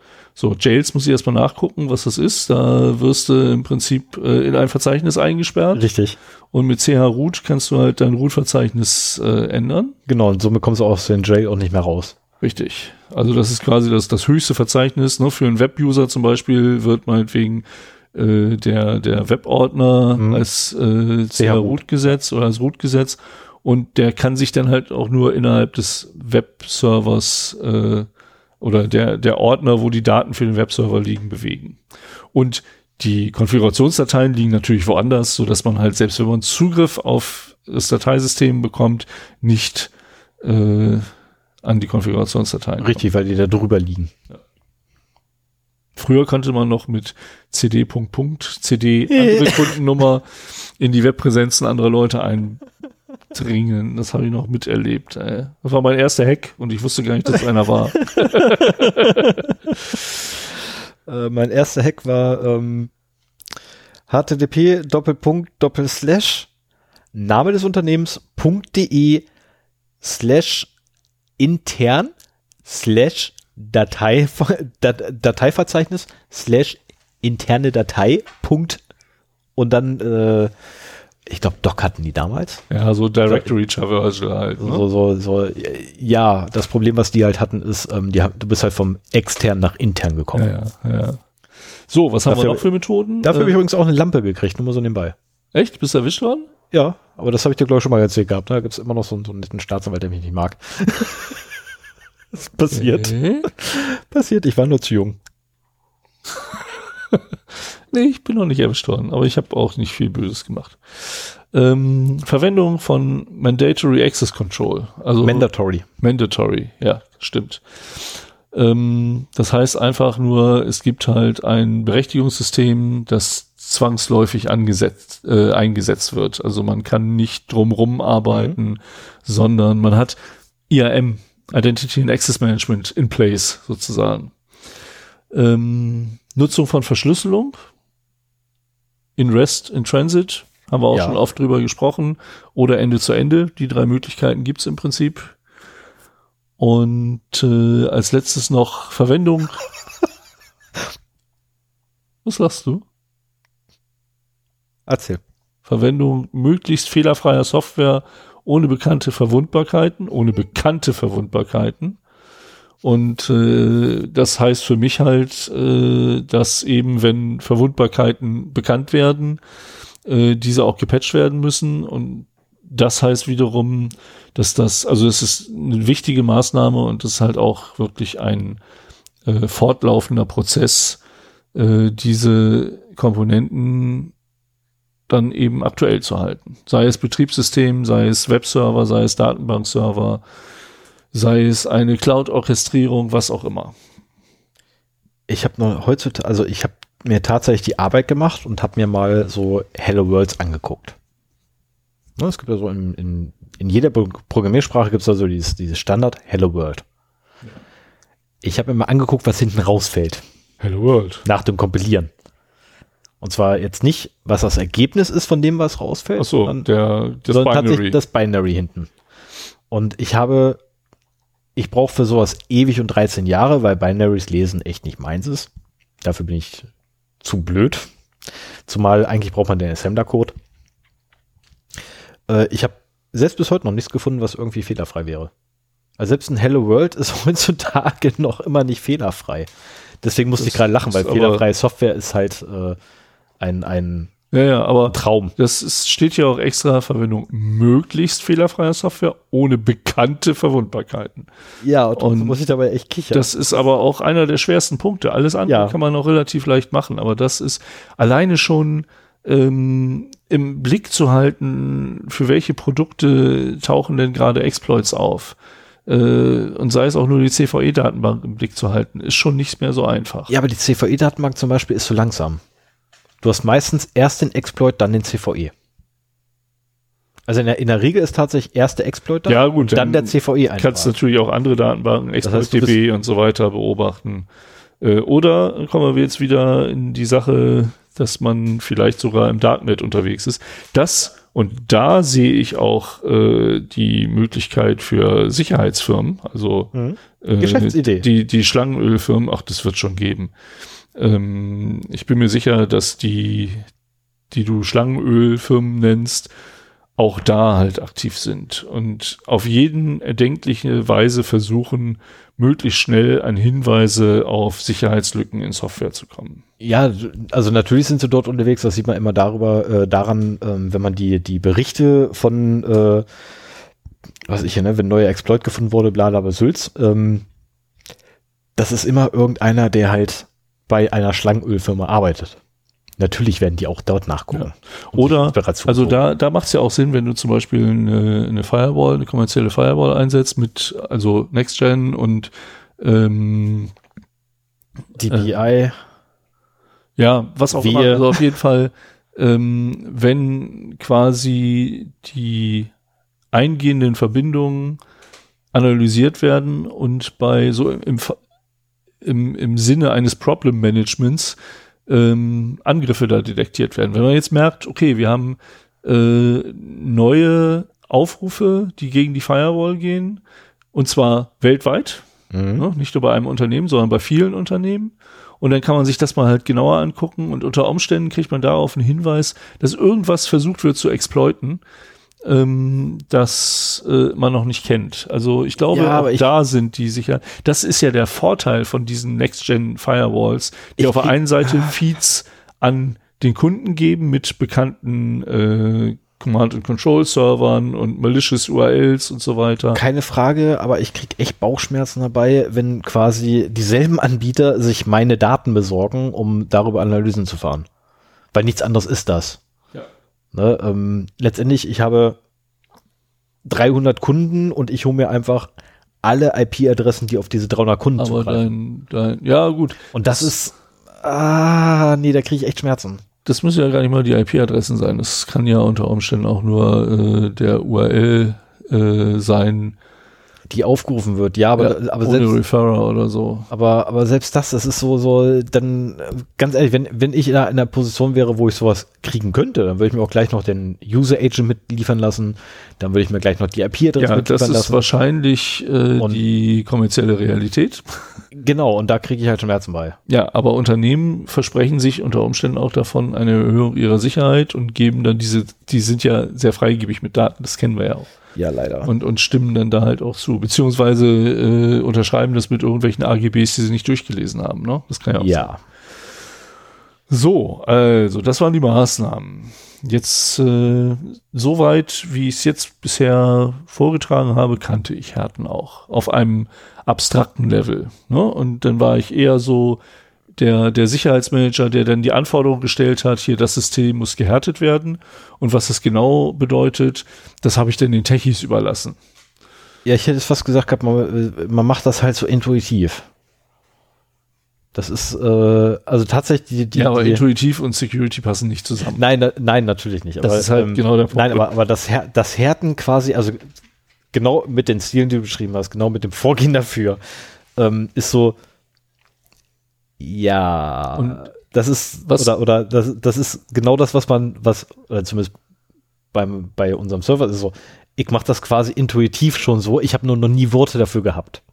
Was, äh, ja, Oder verwenden müssen, sagen wir so. was würdest du denn davon halten, wenn ich dir eine genaue Anleitung an die Hand geben könnte, äh, was du alles machen musst, um unseren Server zu härten? So Step by Step, Befehl für Befehl. Befehl für Befehl. Das nehme ich sofort und guck durch, welchen ich noch nicht gemacht habe. Okay. Schaffst du das bis zur nächsten Folge, dass du mal so Prozentzahl sagst? Sag mal, weißt du, wie viel Software wir da drauf haben? Also, nur du da drauf hast? Also alleine deine Software? Ja, meine Software spielt da nicht so eine Rolle, weil die ist da nicht dabei. Wie, da ist kein PHP mit aufgeführt? Ja, warten wir's ab. Also, ähm, ich habe nämlich, und das ist das, was, was mir jetzt über den Weg gelaufen ist, das CIS. CIS ist das Center für Internet Security. Und äh, das ist ein Zusammenschluss von Organisationen und Einzelpersonen, um Materialien und Ressourcen zum Thema Internetsicherheit zur Verfügung zu stellen. Das schien mir so das OWASP der Internetinfrastruktur zu sein.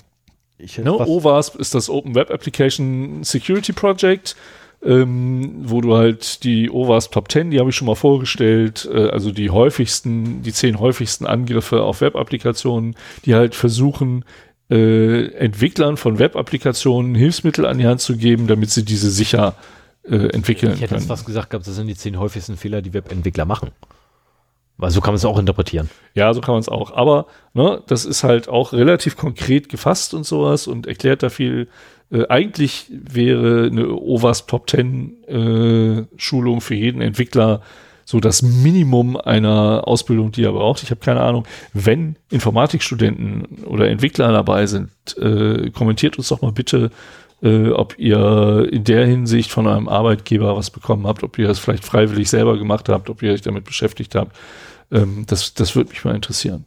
So, also das CIS ist eine äh, 2000, also im Jahre 2000 gegründete Organisation und äh, die befindet sich äh, in East Greenbush, kannte ich nicht, in New York.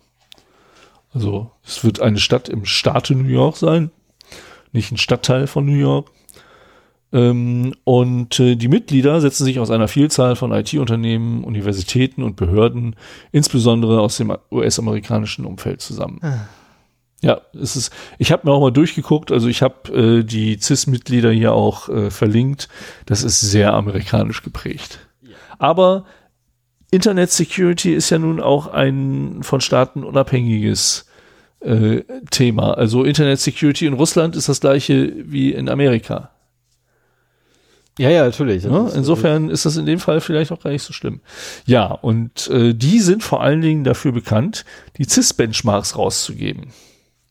Und die CIS-Benchmarks sind genau diese Anleitungen zum Härten von Systemen, die ich meinte. Und es gibt insgesamt 183 davon. Ich glaube, ich habe gezählt. Wow. Oh mein Gott. Oder nee, ich habe sie alle, ich habe genau, ich habe versucht mit Down Them All sie alle runterzuladen. Es waren dann 183 Dateien. Dummerweise hießen die alle gleich und äh, hatten die gleichen Inhalte. Also da hat Down Them All irgendwie versagt. Deswegen habe ich mir nur ein paar, ein paar Beispiele noch gezogen. Das Schöne ist, sie sind wirklich kostenlos verfügbar. Man muss da einmal äh, sich noch nicht mal registrieren. Also man kriegt keinen Account, mit dem man dann anschließend wieder hingeht und die runterlädt, sondern man muss einmal seine Daten eingeben. Vorname, Nachname, Organisation, Sektor, Rolle. Also Sektor ist hier äh, Genau, Abteilung. und es sind freiwillige Rolle. Informationen. Das Einzige, was stimmen muss, ist die Web, ist die E-Mail-Adresse. Ne? Also die E-Mail-Adresse muss stimmen, damit du halt dann einen Link zugeschickt bekommst, unter dem du dann äh, die Daten runterladen kannst. Das äh, geht auch nach einer gewissen Zeit noch. Du musst dann halt, äh, wenn dieser Link sozusagen abgelaufen ist, kannst du unter Eingabe der E-Mail-Adresse, an die der verschickt worden ist, wieder Zugang äh, zu der Seite bekommen, sodass du das nicht jedes Mal durchspielen musst. Du musst ja halt nur diesen Link auf, aufheben und wissen, an welche E-Mail-Adresse das ging. So, und dann stehen dir halt äh, diese Benchmarks da zur Verfügung.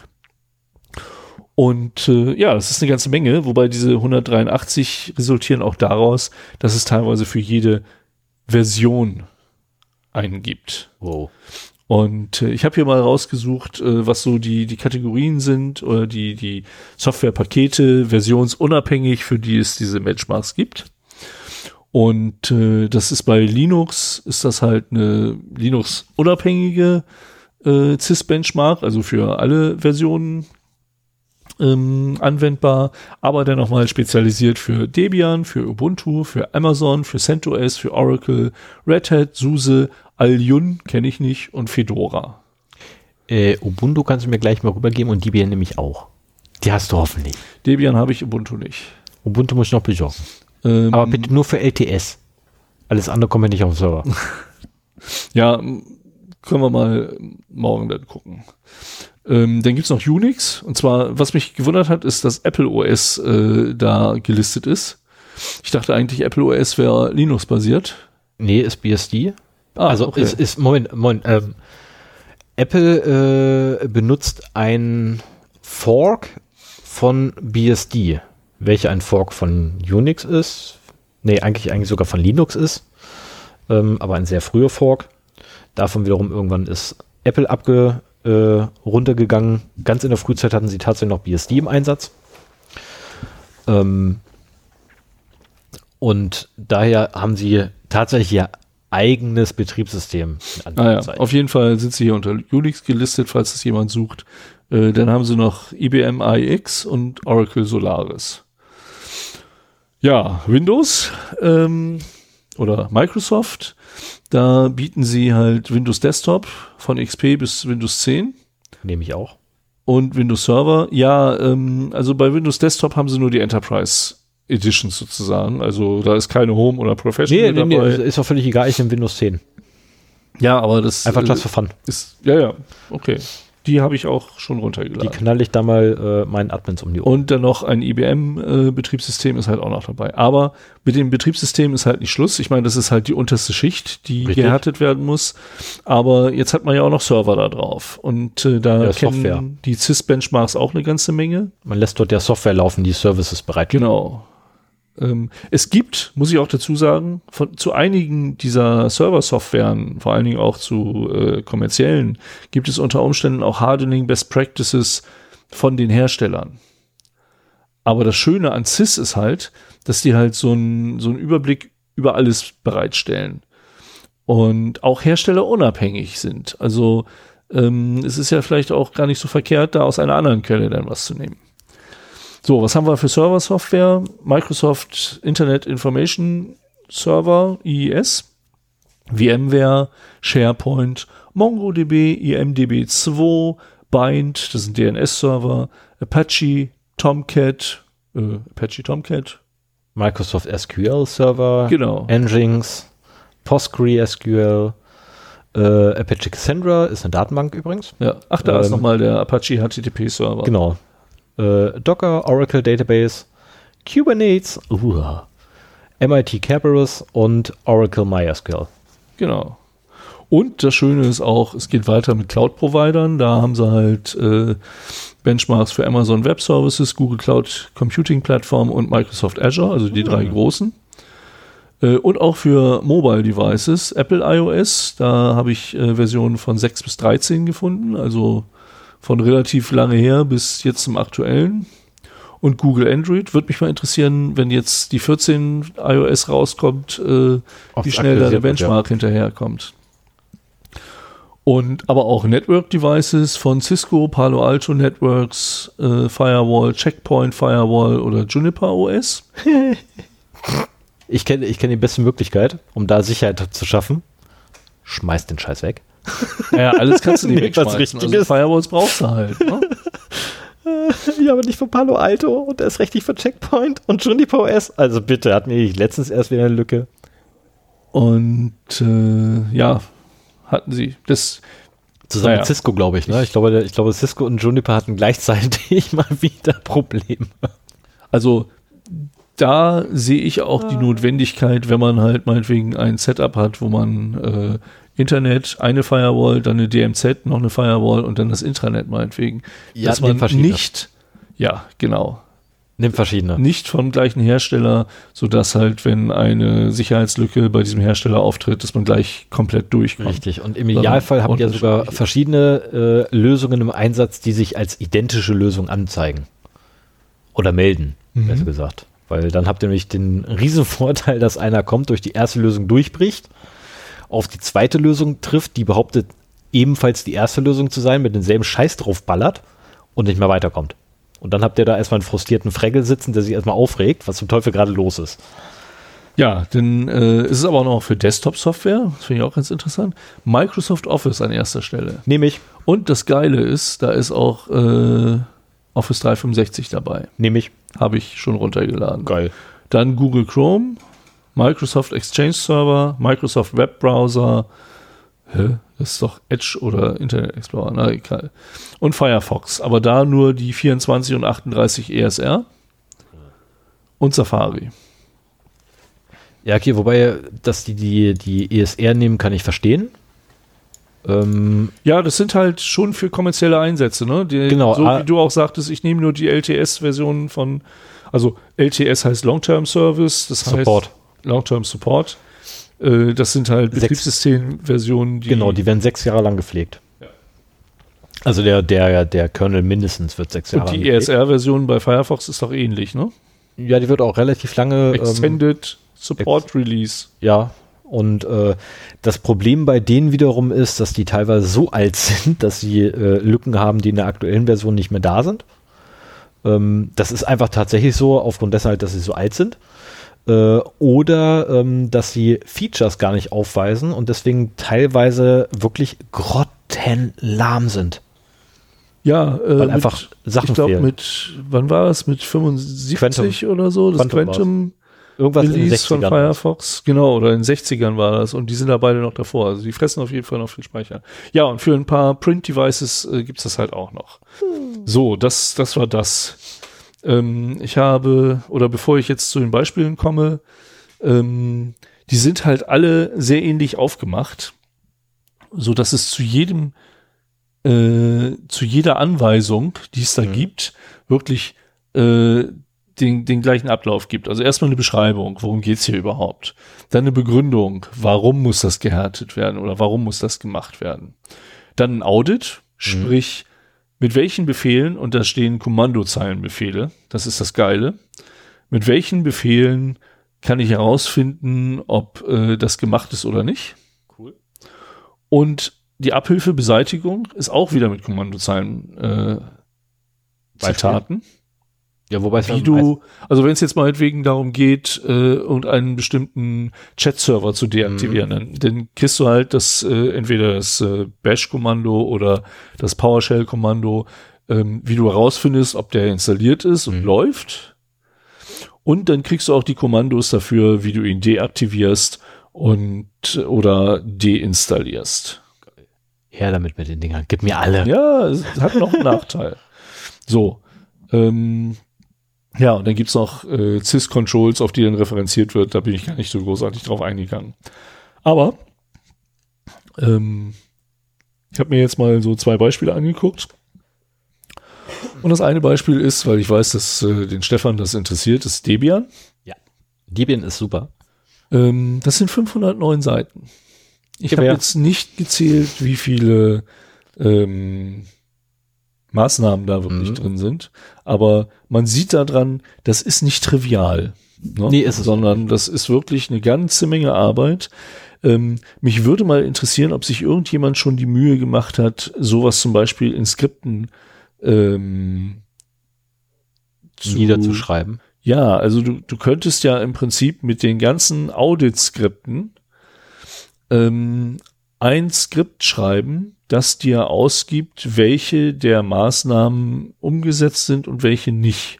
Und so richtig schön für Management äh, auf diesem Server sind äh, 30 Prozent der CIS-Benchmarks umgesetzt. Das wäre ja kein Problem. Ähm, ich, mich würde auch mal interessieren, vielleicht äh, weiß das einer unserer Hörer und kann da kurz zu äh, kommentieren, in ob und in welchen äh, kommerziellen Produkten oder auch Open Source Produkten umso besser die implementiert sind. Ne? Also ich meine, dass mir äh, das Wort CIS-Benchmark irgendwo schon mal untergekommen ist. Es, Als ich noch nicht wusste, was es ist, das liest man ja viel in irgendwelchen Dokumentationen. es gibt auf GitHub etwas vom BK Young, und zwar sys-benchmark. Ähm, included in this repository are audit scripts for some sys benchmarks, namely benchmark version 2.1.1 of CentOS 7. Äh, gibt's. Ah, ja. Also es gibt da bereits was Fertiges für CentOS, wobei er auch nur rein die Prüfung macht, weil er selber nämlich auch schreibt, wenn man alles ein... Ne, wobei, da greife ich dir jetzt gleich vor, leider, Ja, ja, der genau. Aussage. Also, Ähm, wie das gesagt, schon das, vorher klar. das wäre auch, wenn, wenn man jetzt einen Vulnerability-Scan macht. Und ich habe bisher das immer als Blackbox-Test gemacht. Das heißt, ich bin von außen übers Netzwerk auf den Server zu und habe Schwachstellen-Test gemacht. Aber es gibt halt auch Schwachstellen-Scanner, ähm, oder die meisten können das, dass sie halt auch Agenten auf den Rechnern selber haben und damit dann lokal Tests machen können. So, das sind jetzt keine Schwachstellen, wenn man merkt, dass eine Härtungsmaßnahme nicht stattgefunden hat. Aber das wäre halt auch äh, etwas, das ich mir vorstellen könnte, dass Schwachstellen-Scanner noch mit implementiert haben. Und ich meine, im Zusammenhang mit OpenVAS habe ich dieses Wort Sys-Benchmark schon mal gehört. Also, dass man irgendwie da vielleicht auch Checks irgendwo runterladen kann für OpenVAS, so dass du dann quasi äh, die, die Checks äh, auf dem Gerät selber ausführen kannst und dann eben auch nicht nur einen Bericht über aktuell, also tatsächliche Schwachstellen findest, sondern auch äh, Violations of äh, CIS-Benchmarks. Und also, wenn da jemand was drüber weiß, äh, bitte gerne kommentieren. Äh, wir nehmen das sehr gerne über per E-Mail an, über feedback at 0x0d.de.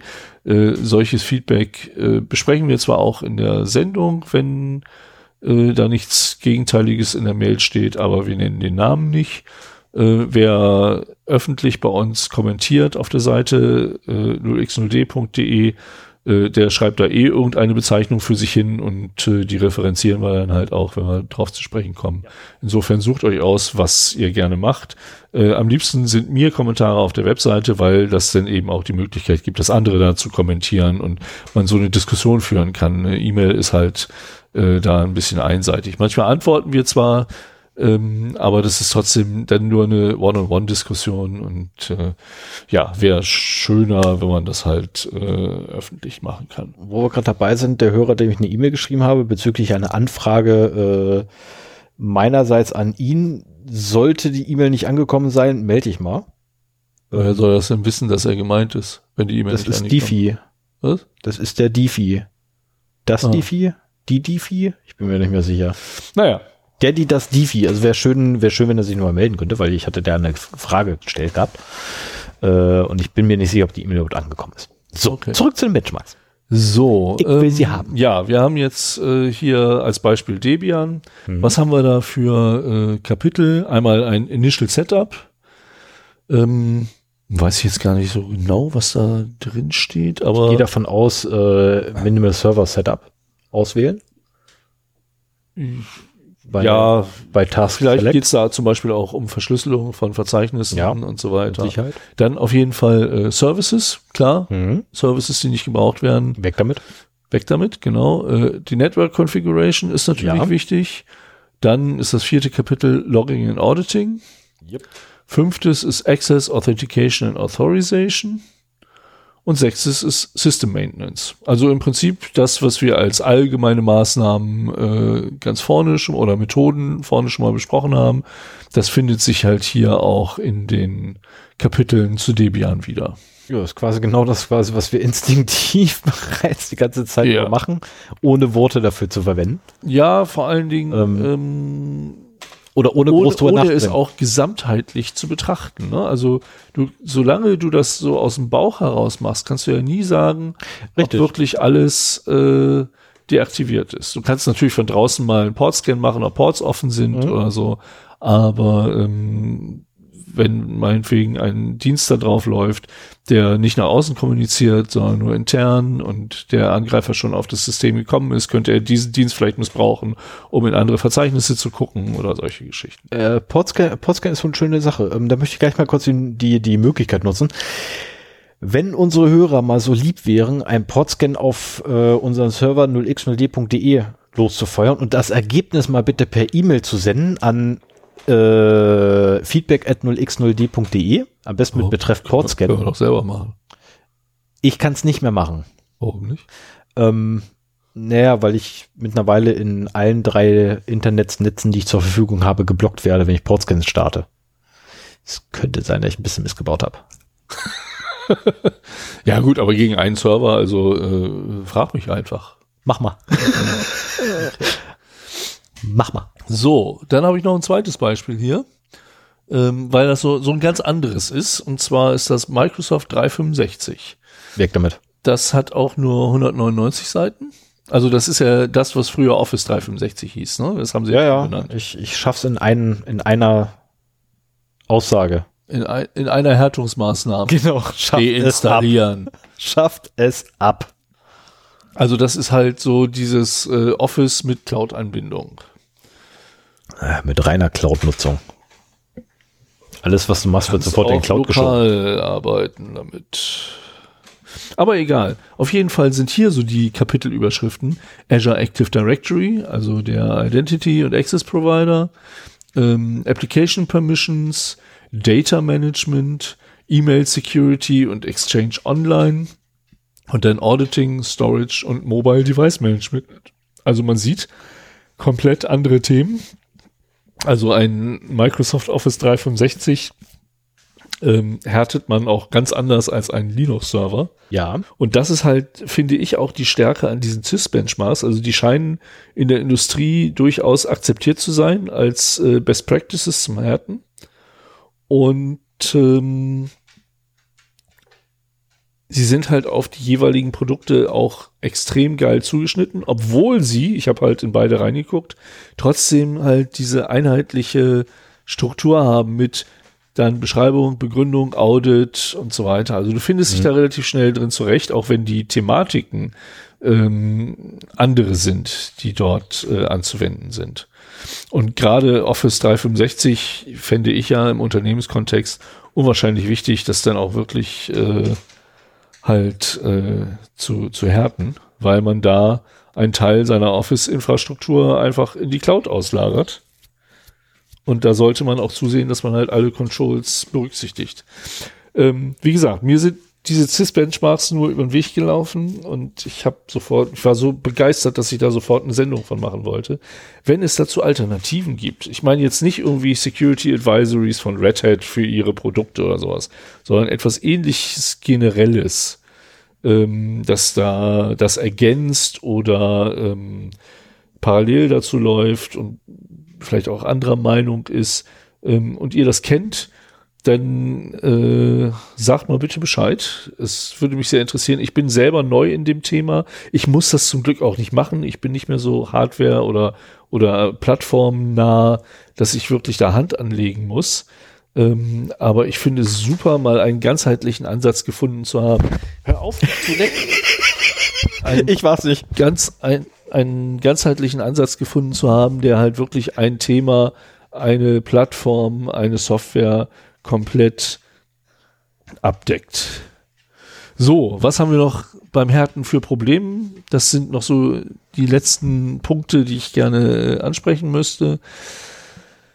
Ja, ähm, ich glaube, das größte Problem ist äh, dieser fortlaufende Prozess. So, es wird halt immer noch gerne gemacht, dass man halt einen Server härtet und den dann dahin stellt. So, und dann der ist jetzt, genau, und äh, dass dann eben nicht darauf geachtet wird, dass aktuelle Patches eingespielt werden. Oder, was auch sehr oft der Fall ist, dass man da zum Beispiel eine Kaufsoftware drauf laufen hast und äh, deswegen äh, keinen Support mehr bekommt, wenn man jetzt einfach den Topcat da patcht.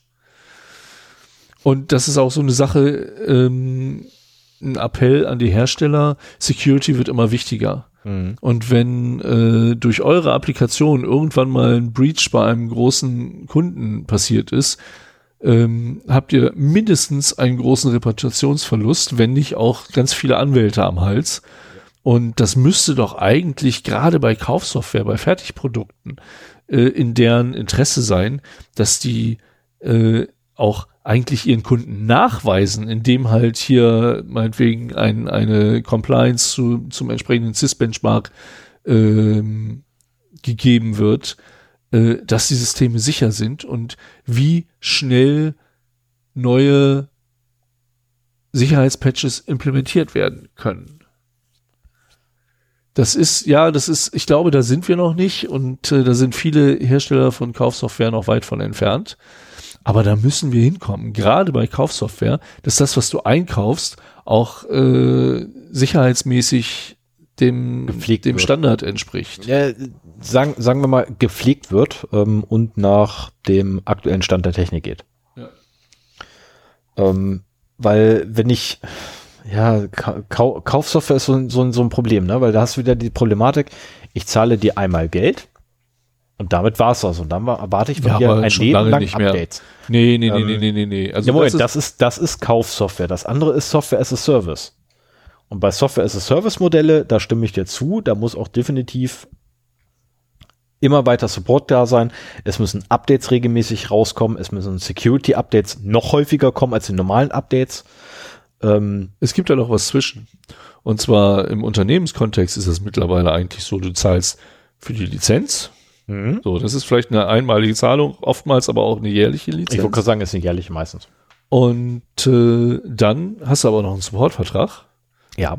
Und da wird halt über ein Service Level Agreement genau definiert, was du dafür bekommst. Und da muss einfach drinstehen, da, da stehen ja auch so Fehlerbehebungszeiten drin. Ne? Also wenn du, wenn du jetzt ein äh, Goldstandard SLA dir einkaufst, das am teuersten ist, dann kriegst du aber auch garantiert, dass wenn äh, du ein Problem hast und du den Support anrufst, spätestens nach einer Stunde jemand antwortet, also Mhm. nicht, also per Mail sagen wir mal so, ne? Du hängst nicht eine Stunde am Telefon. Also Reaktionszeit eine Stunde und Genau. äh, äh, die, die Lösungszeit ist oftmals auch äh, garantiert.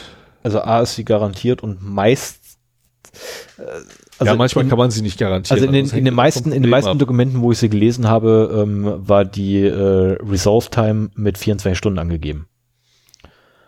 Und das ist schon echt krass. Also innerhalb von 24 Stunden ein Issue zu beheben. Ja. Aber deswegen müsste halt auch klar sein, so von wegen äh, neue Versionen der unterliegenden Software werden innerhalb von zwei Wochen, vier Wochen, zwei Mhm. Monaten. Also es ist ja eigentlich egal, die sollen nur einen Zeitpunkt angeben und dann kann der, der die Software kauft, sich überlegen, reicht mir das? Ja. Oder ist mir das zu langsam und ich gehe doch lieber zu einem. Äh, zu einem anderen Anbieter, ne? Aber dass das zumindest mal klar formuliert wird. Ähm, das Problem bei der ganzen Sache, und das ist egal, ob es jetzt Kaufsoftware ist, da ist das Problem beim Hersteller, oder eigenentwickelte Software ist, du musst es ja immer testen. So, du Ja. kannst heutzutage nicht mehr sagen, okay, Apache ist eine neue, neue Version raus oder IES, oh, neues Major Release, Mhm. ich bügel das einfach mal über. Sondern nein, du musst das auf eine Konsolidierungsumgebung einspielen, dann mit äh, anonymi- anonymisierten Live-Daten, ähnlichen Daten äh, testen, ob das funktioniert. Und äh, wie wir heute schon gehört haben, man kann nie immer alles durchtesten, aber du musst mindestens Plausibilitätstests machen Genau das. äh, und dann halt ein vernünftiges Rollback-Konzept haben, so dass wenn du das auf Produktion ausspielst und da größere Fehler auftreten, dass du auch zum alten Stand jederzeit wieder zurückkommst. Zeit, äh, vor allem zeitig. Ja, Also das wirklich- geht wirklich- mittlerweile alles. Das äh, Wir haben da so ein Problem. Wir haben da so ein Problem. Also wenn, wenn bei uns ein, jetzt nur speziell auf Apache, wenn da tatsächlich eine neue Version kommt und diese Version irgendwie inkompatibel wäre äh, mit den ganzen anderen zusätzlichen Meinst Paketen, die wir haben, Server? ja, ich meine jetzt gerade Ja. unseren Server. ähm, dann hätten wir jetzt tatsächlich ein Problem. Weil Wir so sind einfach aber können wir auch nicht wieder downgraden. Keine Profis und unser Leben hängt nicht davon ab und vor allen Dingen unser Einkommen hängt nicht davon ab, dass dein Server läuft. das ist auch das, Schöne ist, daran. Ja, und das ist auch das, das Schöne, warum wir das hier ohne kommerziellen Druck genießen zu tun. Äh, wenn die Webseite down ist, das ist zwar doof, also gerade jetzt, wenn das hier rauskommt, meinetwegen, weil wir dann ganz viele Downloads verlieren und ich gucke jedes Mal danach, wie viele Leute uns runterladen. Ich wollte gerade sagen, wie, bei, wie beim letzten Mal, ne, wo der, nee, vor, vorletztes Mal oder ich weiß nicht mehr, vor, vor zwei oder vor drei Folgen, wo direkt an dem Tag, wo wir veröffentlicht haben, der Eventhändler zugeschlagen hat ja, ja, ja. und den ganzen Speicher weggefressen hat. Und Sven sich schon gefreut hat, oh, der Server reagiert nicht, sind wir so beliebt? Nein, das ja, einfach also es. Ist, es ist nicht einfach, es ist aber lösbar, gerade im Unternehmenskontext. Also ich erwarte jetzt nicht äh, von dir, dass du den Server nach den ähm, Prinzipien halt betreibst.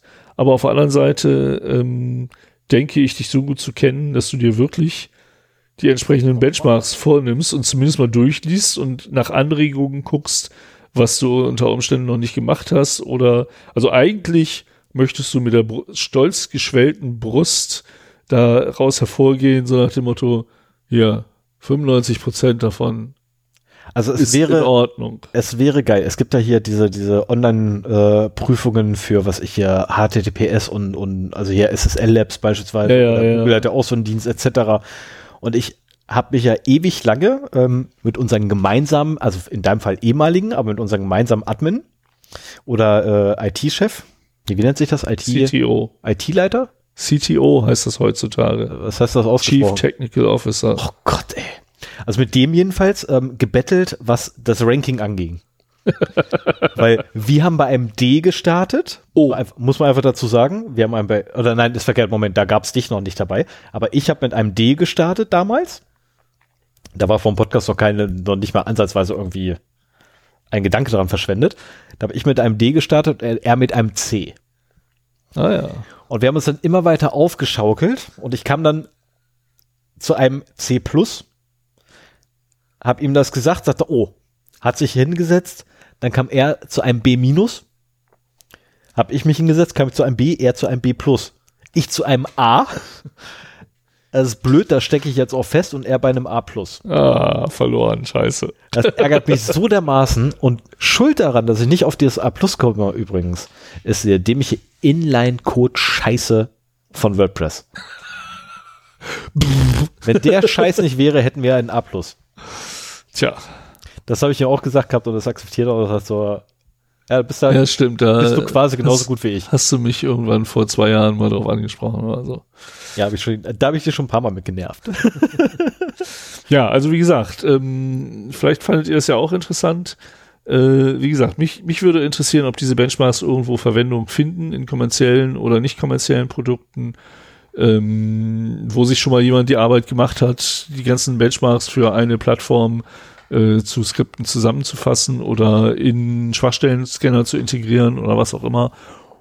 Und was, was für Alternativen es dazu gibt. Ich kann mir nicht vorstellen, dass das irgendwie das Einzige ist, wobei, also im Falle von OWASP kenne ich auch nichts anderes, dass dieses Thema so dermaßen gut äh, abdeckt. Nee, das ist, also OWASP ist schon tatsächlich äh, Mittel der Wahl. Ja. Möchtest du noch was zum Thema Härten sagen? Äh, ja, du hast die Inkompatibilität vergessen. Inkompatibilität. Zu erwähnen. Wenn ich Härtungen durchführe, kann es passieren, dass eventuell meine Software nicht ganz damit einverstanden ja, ist. So musst du ja testen. Und so ich habe dieses Wort nicht gesagt, aber so. ich habe prinzipiell den inhaltlich. Okay, also dass man, dass man testen muss, ja, das sehe ich auch völlig ein, keine Frage. Nicht umsonst habe ich auch jedes Mal die äh, Apache-Umstellungen von den Headern äh, oder von den Security-Headern ausprobiert, bevor ich gesagt habe, das lasse ich jetzt laufen weil ja bei uns tatsächlich dann fallweise die halbe Seite tot war. Ja, aber ich meine, Inkompatibilitäten sind schon ein Problem. Ne? Unter Umständen gibt, ergibt der Test halt, nee, geht nicht. Richtig. Das so, dann kannst du ja auch nicht sagen, so von wegen, okay, dann deployen wir es trotzdem, weil wir wollen ja sicher sein und dass die Applikation nicht richtig funktioniert. Nein, da muss man eine halt Mitigation finden. Dann hilft nur noch eins, man muss halt eine Mitigation finden für die, Problem, äh, für die Problemstellung, die man nämlich dann hat. Äh, in unserem Fall ist es halt, dass ein, äh, dass ein Security-Header nicht, nicht ähm, so einstellbar ist, wie er sein müsste, nämlich so, dass Inline-Code nicht mehr erlaubt ist. Ähm, die Mitigation dafür, ja, gibt es leider nicht. Infolgedessen ist halt äh, so, so die, die klassischste Form von Umgehen mit Risiken. Ähm, welche, Vielleicht welches ist, liegt das ja auch an deinen Sicherheitsmaßnahmen, dass unser Button nicht mehr funktioniert und der Webplayer nicht ordentlich ausgeliefert wird. Ganz ehrlich, dann liegt das aber an denen. Nee, ernsthaft. Ja, das ist, das ist genau das die ist, Arroganz der, der Sicherheitsleute. Sorry, aber ey, wenn die es nicht hinkriegen, ihre Scheiße da richtig zu programmieren. Aber wir wissen ja nicht, woran es liegt. Das ist das Problem. Aber das könnte tatsächlich, äh, jetzt mal ernsthaft, das könnte tatsächlich ein, Problem sein, dass wir, äh, also der Abo-Button, dass der im Internet Explorer funktioniert, aber nicht im Firefox, das kann ich mir nicht vorstellen, dass das serverseitig ist. Ich kann mir schon vorstellen, dass es äh, durch die Security-Header kommt. Ja. Kannst du mal abschalten. Weil, ja, du hast ja auch mal welche gesetzt gehabt. Ich weiß nicht, ob du deine mittlerweile abgeschaltet hast. Nö. Ne? Deine sind noch aktiv? Ja. Dann schalte erst mit deiner ab. Nee, erst wenn du deine abschaltest. naja, egal. Gut, es ist spät. Ja. Ähm, ja. Wir müssen noch Ford aufwecken. Ach ja, genau. Fort, aufstehen. Aufwachen. Das Intro kommt gleich. Fort, aufwachen. Fun Oh, ich- other ich würde aus Bett fallen. Fort, aufwachen. Hätte mir niemals sagen dürfen, dass er da, dabei einschläft. ähm, solltet ihr mal mit mir telefonieren können, ich habe jetzt rausgefunden, ähm, warum ich dauernd Spam-Anrufe kriege. Was? Ja, äh, also es reicht völlig aus, wenn man sich einfach so ein Unternehmennamen, von denen die anrufen, einfach mal merkt, raussucht und dann die einfach mal eine E-Mail schreibt äh, und eine Anfrage, woher zum Teufel sie meine Daten haben. Ähm, und ich habe auch gleich noch eine weitere E-Mail geschickt äh, an den niedersächsischen, niedersächsischen Datenschutzfregel, weil nämlich äh, die haben aus einer öffentlichen Quelle meine Daten abgezogen, ohne mir zu sagen, dass sie meine Daten aus einer öffentlichen Quelle haben. Das ist nicht DSGVO-konform. Und ähm, Haben die das aus unserem Impressum gezogen oder was? Ah. also ich vermute, dass also entweder aus dem Impressum äh, oder aus einer von drei anderen Quellen. Also es gibt tatsächlich noch drei andere Stellen äh, im großen, weiten Internet, wo meine originale Telefonnummer drin steht, die da auch stehen. Festnetz oder Handy? Nee, ich habe gar keinen Fest. Doch, ich habe da, glaube ich, habe ich eine Festnetznummer? Doch, ja, ich habe eine Festnetznummer, ja. Fällt mir gerade so wieder ein. Ich kenne sie nicht, aber ich habe eine Festnetznummer. Aha. Ich gehe an mein Festnetz auch nicht ran. Das ist so, da läuft ein AB, ähm, der behauptet, man hätte gerade in Saudi-Arabien angerufen. Da ruft eigentlich auch keiner an. ja, das Festnetz habe ich nur noch für meinen Vater. Äh, er ist der Einzige, der das Ding benutzt, ich nicht. So, lass mal kurz gucken, wo ich hier unser Impressum komme. Hm. Ach ja, wie das so ist. Impressum mal drücken. So, damit hätten wir Fun and Other Things übrigens auch abgehakt. Ja. Und dann würde ich ja, Ja, ich, ich bin noch nicht so weit. Ich muss mal eben nach deiner Telefonnummer googeln, um zu sehen, wo die noch steht. So. Okay, da steht's, also im Impressum steht sie nicht mehr drin. Nicht mehr, Moment. wohlgemerkt. Das weiß ich auch, dass sie da. Bangladesh Medical Association? Geil. Hast du bei, Wahrscheinlich mit einem anderen Ländercode Moment, davor. hast, hast du, hast du gerade meine, Moment, hast du gerade meine Mobilfunknummer einfach bei Google reingeschmissen? Äh, nein. nein, nein, nein. nein.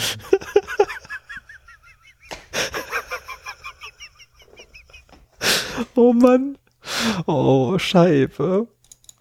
Oh Gott. Ähm, könntest du dich ganz, ganz nochmal darauf konzentrieren, bevor ich ja echt ähm, das, das äh, Outro abspielen zu lassen? Ja, mach ich mal. Also in unserem Impressum, nur mal so ganz, ganz äh, zur Info, innerhalb der ersten acht Monate des Bestehens dieses Podcasts war tatsächlich im Impressum meine originale Telefonnummer drin, weil erst dann nämlich, nämlich mich ein ähm, guter Freund, welcher Anwalt ist, für ähm, Wirtschaftsrecht mich darauf aufmerksam gemacht hat, brauchst du nicht. Mhm. Rein theoretisch könnte ich auch meine Adresse da rausnehmen. Es reicht eine E-Mail-Adresse. Ach, also irgendwie eine Möglichkeit, dich zu Irgendeine erreichen. Möglichkeit, äh, mich innerhalb von 24 Stunden zu erreichen. Das reicht Ah, nicht ja. aus. Okay. Ja, Ähm, solltest du deine Adresse mal raus. Zählt übrigens nur für Privatpersonen. Bei Unternehmen ist das eine ganz andere Thematik. Ja gut, aber da kannst du auch äh, die Unternehmensadresse dann angeben. So, meine Adresse brauche ich gar nicht rausnehmen. Meine Adresse kriegst du auf. Äh, ich habe zu wenig Finger an einer Hand der Okay. Stellen, wo meine Adresse drin steht. Ja, ich meine, du kannst auch eine Who-is-Am-Frage stellen, dann kriegst du auch meine Adresse raus. Nee, mittlerweile nicht mehr, oder? Ach so, du hast eine .NET-Domain. Ich habe eine .NET-Domain, was nicht schlimm ist, die liegt ja trotzdem bei Hetzner. Da wird ja verwaltet, was bedeutet, gibt erstmal grundsätzlich nichts raus. Aber wenn du halt einen fiesen Trick anwendest, dauert ein bisschen Zeit, das sind glaube ich drei Tage Bearbeitungszeit oder so ähnlich, dann rücken sie doch wieder deine Adresse raus. Naja, okay. Habe ich schon ausprobiert, äh, funktioniert tatsächlich. Ähm, war blöd, weil die mir dann tatsächlich, also auf meinem echten Account dann, äh, auf meine echte E-Mail-Adresse, ähm, eine E-Mail geschickt haben, äh, dass da was kam und sie mir eventuell den Account spenden wollen. Ähm, Und ich das so bitte Du hast dich über möchte. dich selbst beschwert. Ja. ja, ich habe mich über Das mich selber beschwert. Ich wollte wissen, ob es geht. Und hast zurückgeschrieben, dass das war ich, der sich beschwert hat?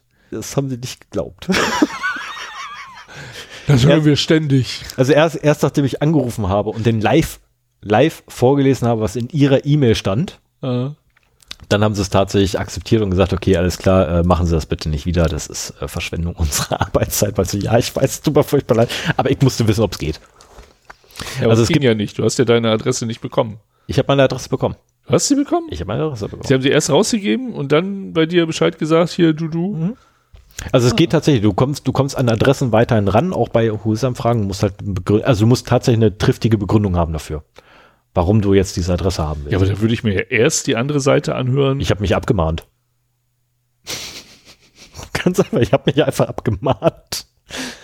Ich habe mir äh, von einem Anwalt Schreib fertig machen lassen und habe mich, mich selber quasi abgemahnt.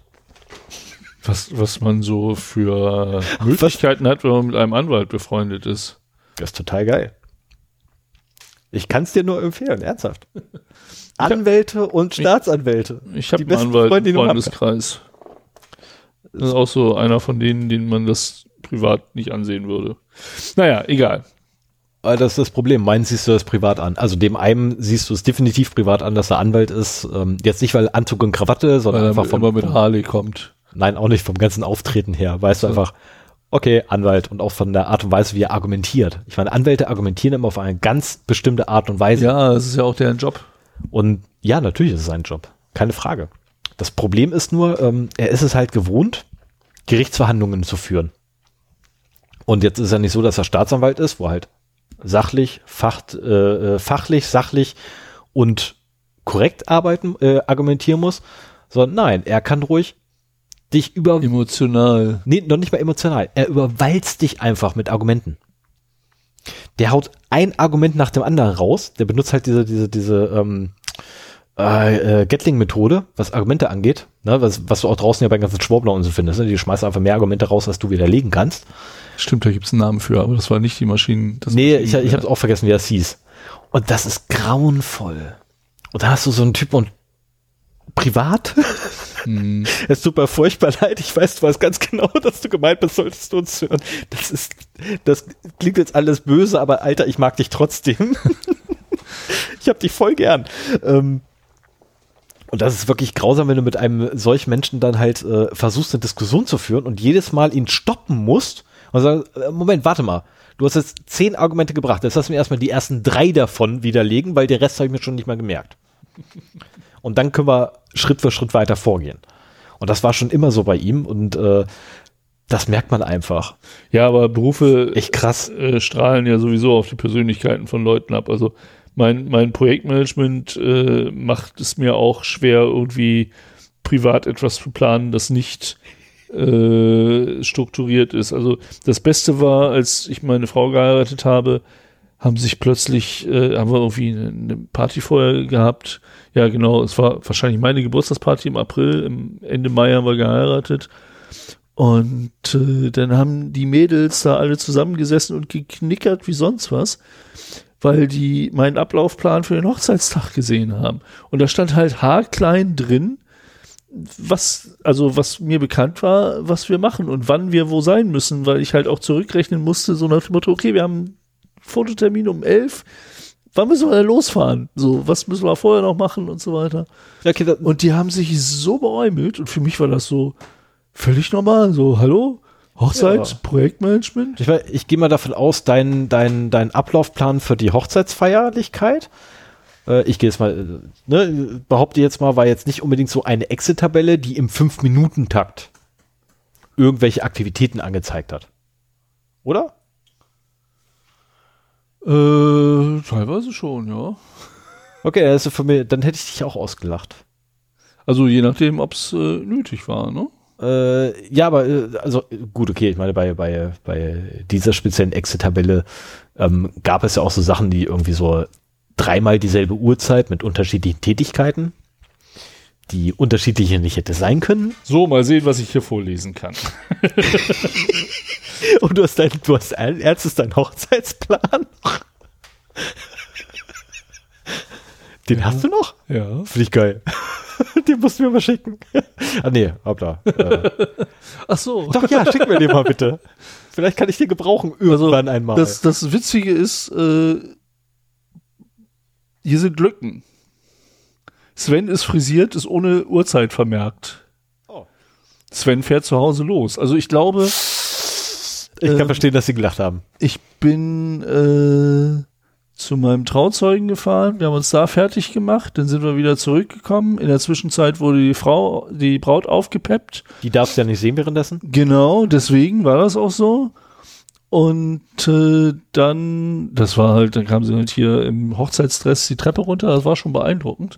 Dann musste aber auch sichergestellt werden, dass das Hochzeitsauto dann in der Zwischenzeit kommt und jemand da ist, der das entgegennimmt und so weiter. Wir hatten übrigens ein äh, London-Taxi, ein altes London-Taxi als äh, Hochzeitsauto, war sehr geräumig, war geil und das war äh, Emily aus Hannover, ähm, die fährt nämlich für äh, Spenden für krebskranke Kinder. Äh, der, der Besitzer macht das.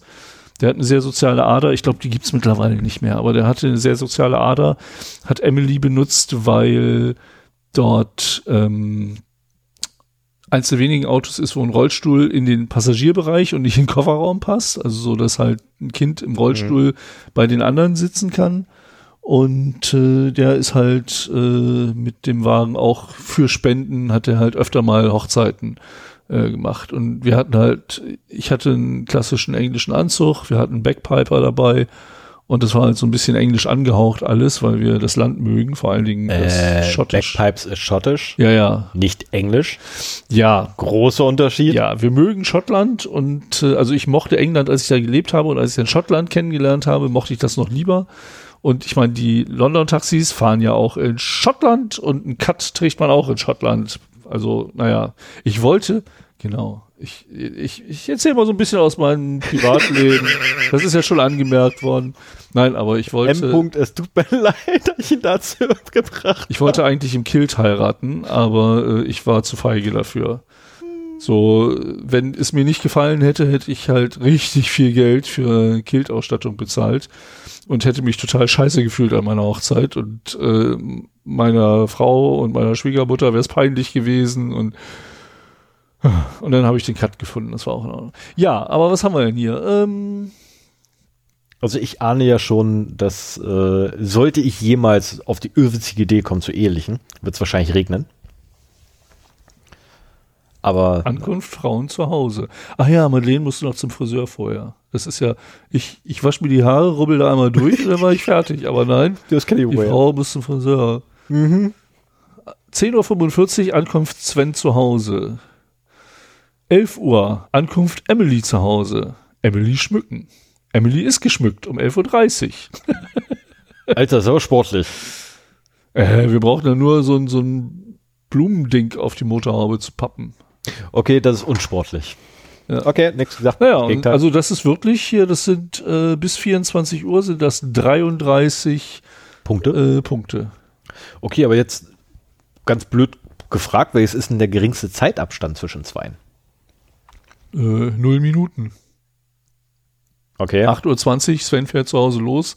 8.20 Uhr, Abfahrt Frauen nach Braunschweig. Okay, das ist kein, das ist äh, kein Abstand zwischen zwei Punkten, weil das Also das ist schon so im, im Viertelstundentakt hier. Ja, okay, es geht. Ich meine, ich, wie gesagt, ne, ich habe da so einen Plan gesehen gehabt, der wirklich. Also nachher hier 18 Uhr Beginn Essen, 20 Uhr Ende Essen, also genau und danach weiter ungeplant. saugeil. Ja, das das Ja, okay, ich äh, meine, aber auf der anderen Seite jetzt mal ganz ehrlich, ich meine, wie lange kannst du bitte beim Essen sitzen? Also nach zwei, nach zwei Stunden ist so ein Essen beendet mit Vorspeise, Hauptgang, nee, Nachspeise das war, und so weiter. Ähm, wie heißt denn das? Äh? Rodi Rodizio. Ja, da genau dasselbe Ding. Ja, aber Nee, wobei, nee, das schaffe ich länger. ja, eben. Also Rodizio ist ganz, ganz gut. Du hast erstens Ja. ein Buffet für die ganzen Beilagen und dann Richtig. kommen sie halt mit den Spießen rum. Mhm. Und am Anfang bin ich immer total entsetzt, was für kleine Fleischportionen man bekommt. Ja, ja, aber wenn du dir den Gesamtmenge anguckst. Ja, genau. Also, naja. Okay, ja, so viel. Äh, ich hoffe, wenn meine Frau uns mal wieder zugehört hat, wie sie es in letzter Zeit gelegentlich gemacht hat, hat sie es bis hier nicht mehr geschafft.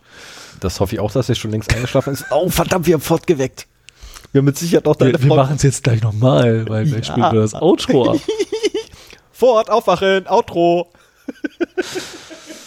So, es ist 20 vor 12. Wie wär's, wenn, wir, wenn ich jetzt einen neuen Running Gag einführe, immer bevor das Intro kommt, brülle ich einfach Fort, aufwachen? Mal gucken, weiß ich noch nicht. Oh, ich befürchte ja, dass ich das nicht machen darf. Na gut, Alles klar, dann würde ich Mach's sagen, gut. bis zum nächsten Mal, lasst euch gut bis gehen, zum habt euch wohl. Mal. Bis Wenn dann, dann. Stefan wieder mit dem Thema dran ist. Ah ja, stimmt, ja, ich habe da ein Thema. Oh ja, ich Ah, habe ein ich Thema. Habe ich vier ein Thema Wochen Oh, Ruhe. verdammt. Naja. Und ich habe so viele Themen in meiner äh, Liste, die aber sehr aufwendig sind vorzubereiten, weshalb ich immer froh bin, wenn ich so ein knackiges Thema finde. Ja, mir geht's aber genauso. Also mein, meine nächsten zwei Themen sind echt aufwendig Ja, und ich müsste, auch. vor allem ich muss die Leute zusammenkriegen, äh, die auch bereit sind dazu was zu sagen. Das sind Themen, wo, wo ich echt zu wenig äh, geht nicht. Da muss ich mir Leute holen, die sich mit der Scheiße auskennen. Na, das wird ja spannend. So, schnell kann ich mir das Wissen nicht raufschaufeln. Jetzt wecken wir fort auf. Macht's Genau. gut. Bis Ciao. dann dann. Tschüss. Äh, Äh, spielen? ja.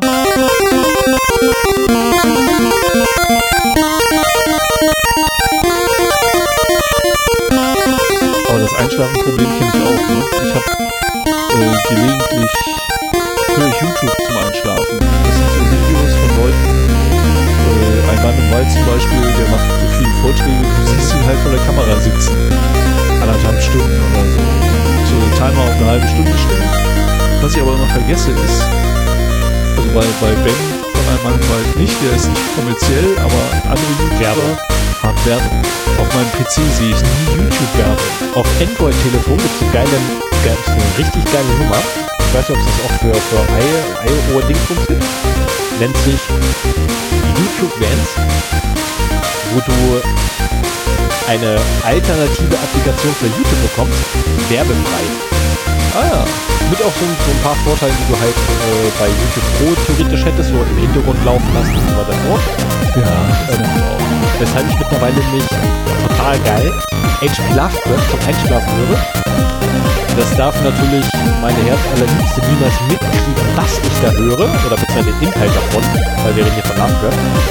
Ähm, wir sofort kriegen. ähm, aber ich kann die Dinger jetzt tatsächlich nachts laufen lassen, ohne Licht zu haben dabei, weil ich klappe das Ding einfach zu, mach leise, kann da sogar noch einen Timer stellen und sagen, brauche ich dann. Ist Ja. super. Also eine losplärrende Werbung in einem relativ ruhigen YouTube-Video, das man nur zuhört. Ja, kenne ich auch. Echt ätzend. Kenne ich auch, habe ich vorher gehabt, als ich, äh, ich weiß nicht, was das war, weil ich den gehört hatte, aber ja, auch. Ich brauche ja sowieso mal was, was ich voll brösel zum Einpennen. Ist ja schon seit, oh, keine Ahnung, 20 Jahren. Ja, ich mittlerweile auch seit einigen. Sag mal, ähm, Mal. ich habe jetzt schon öfter auch in Videos oder Podcasts gehabt, dass da irgendwie so Musik im Hintergrund lief. Mich nervt das eigentlich immer. Jetzt Ich könnten wir mal zurückschlagen und mal eine Folge mit Musik im Ich finde, ich finde das auch mal furchtbar, ne? wenn, wenn ja, also, weißt du, was ich richtig schätze? Also, was, was mich so richtig nervt? Wenn dann das Outro läuft, weißt du, anstatt das Outro genießen zu können, da wird einfach drüber gelabert. Das ist doch furchtbar. Das finde ich jetzt sowas von schrecklich. Aber wir haben ja eine Aufgabe. Ach ja, doch, Fort. Aufstehen. Ah, nee, aufwachen. Aufwachen. Alter, du wirst doch nicht eingeschlafen sein. Also bitte, Fort, du kannst doch nicht auf, nicht einfach einschlafen. Ach ja.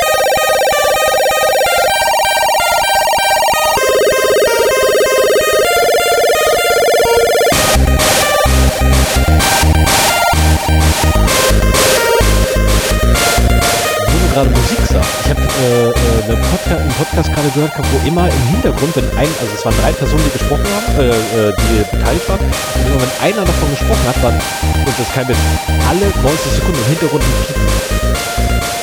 Alle 90 Sekunden. Das war so aufwendig, dass ich wirklich heute da gestanden habe mit der Stoppuhr.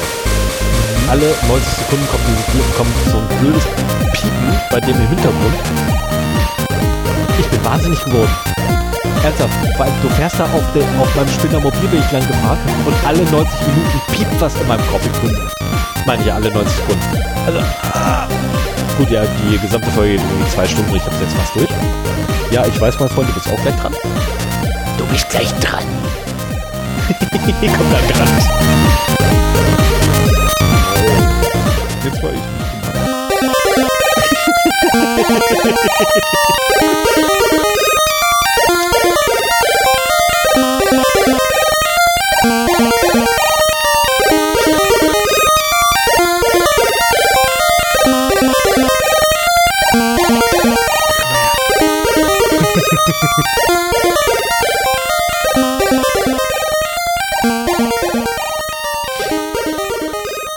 Sven, wenn ich will, bleibt er hier und geht nirgendwo mehr hin.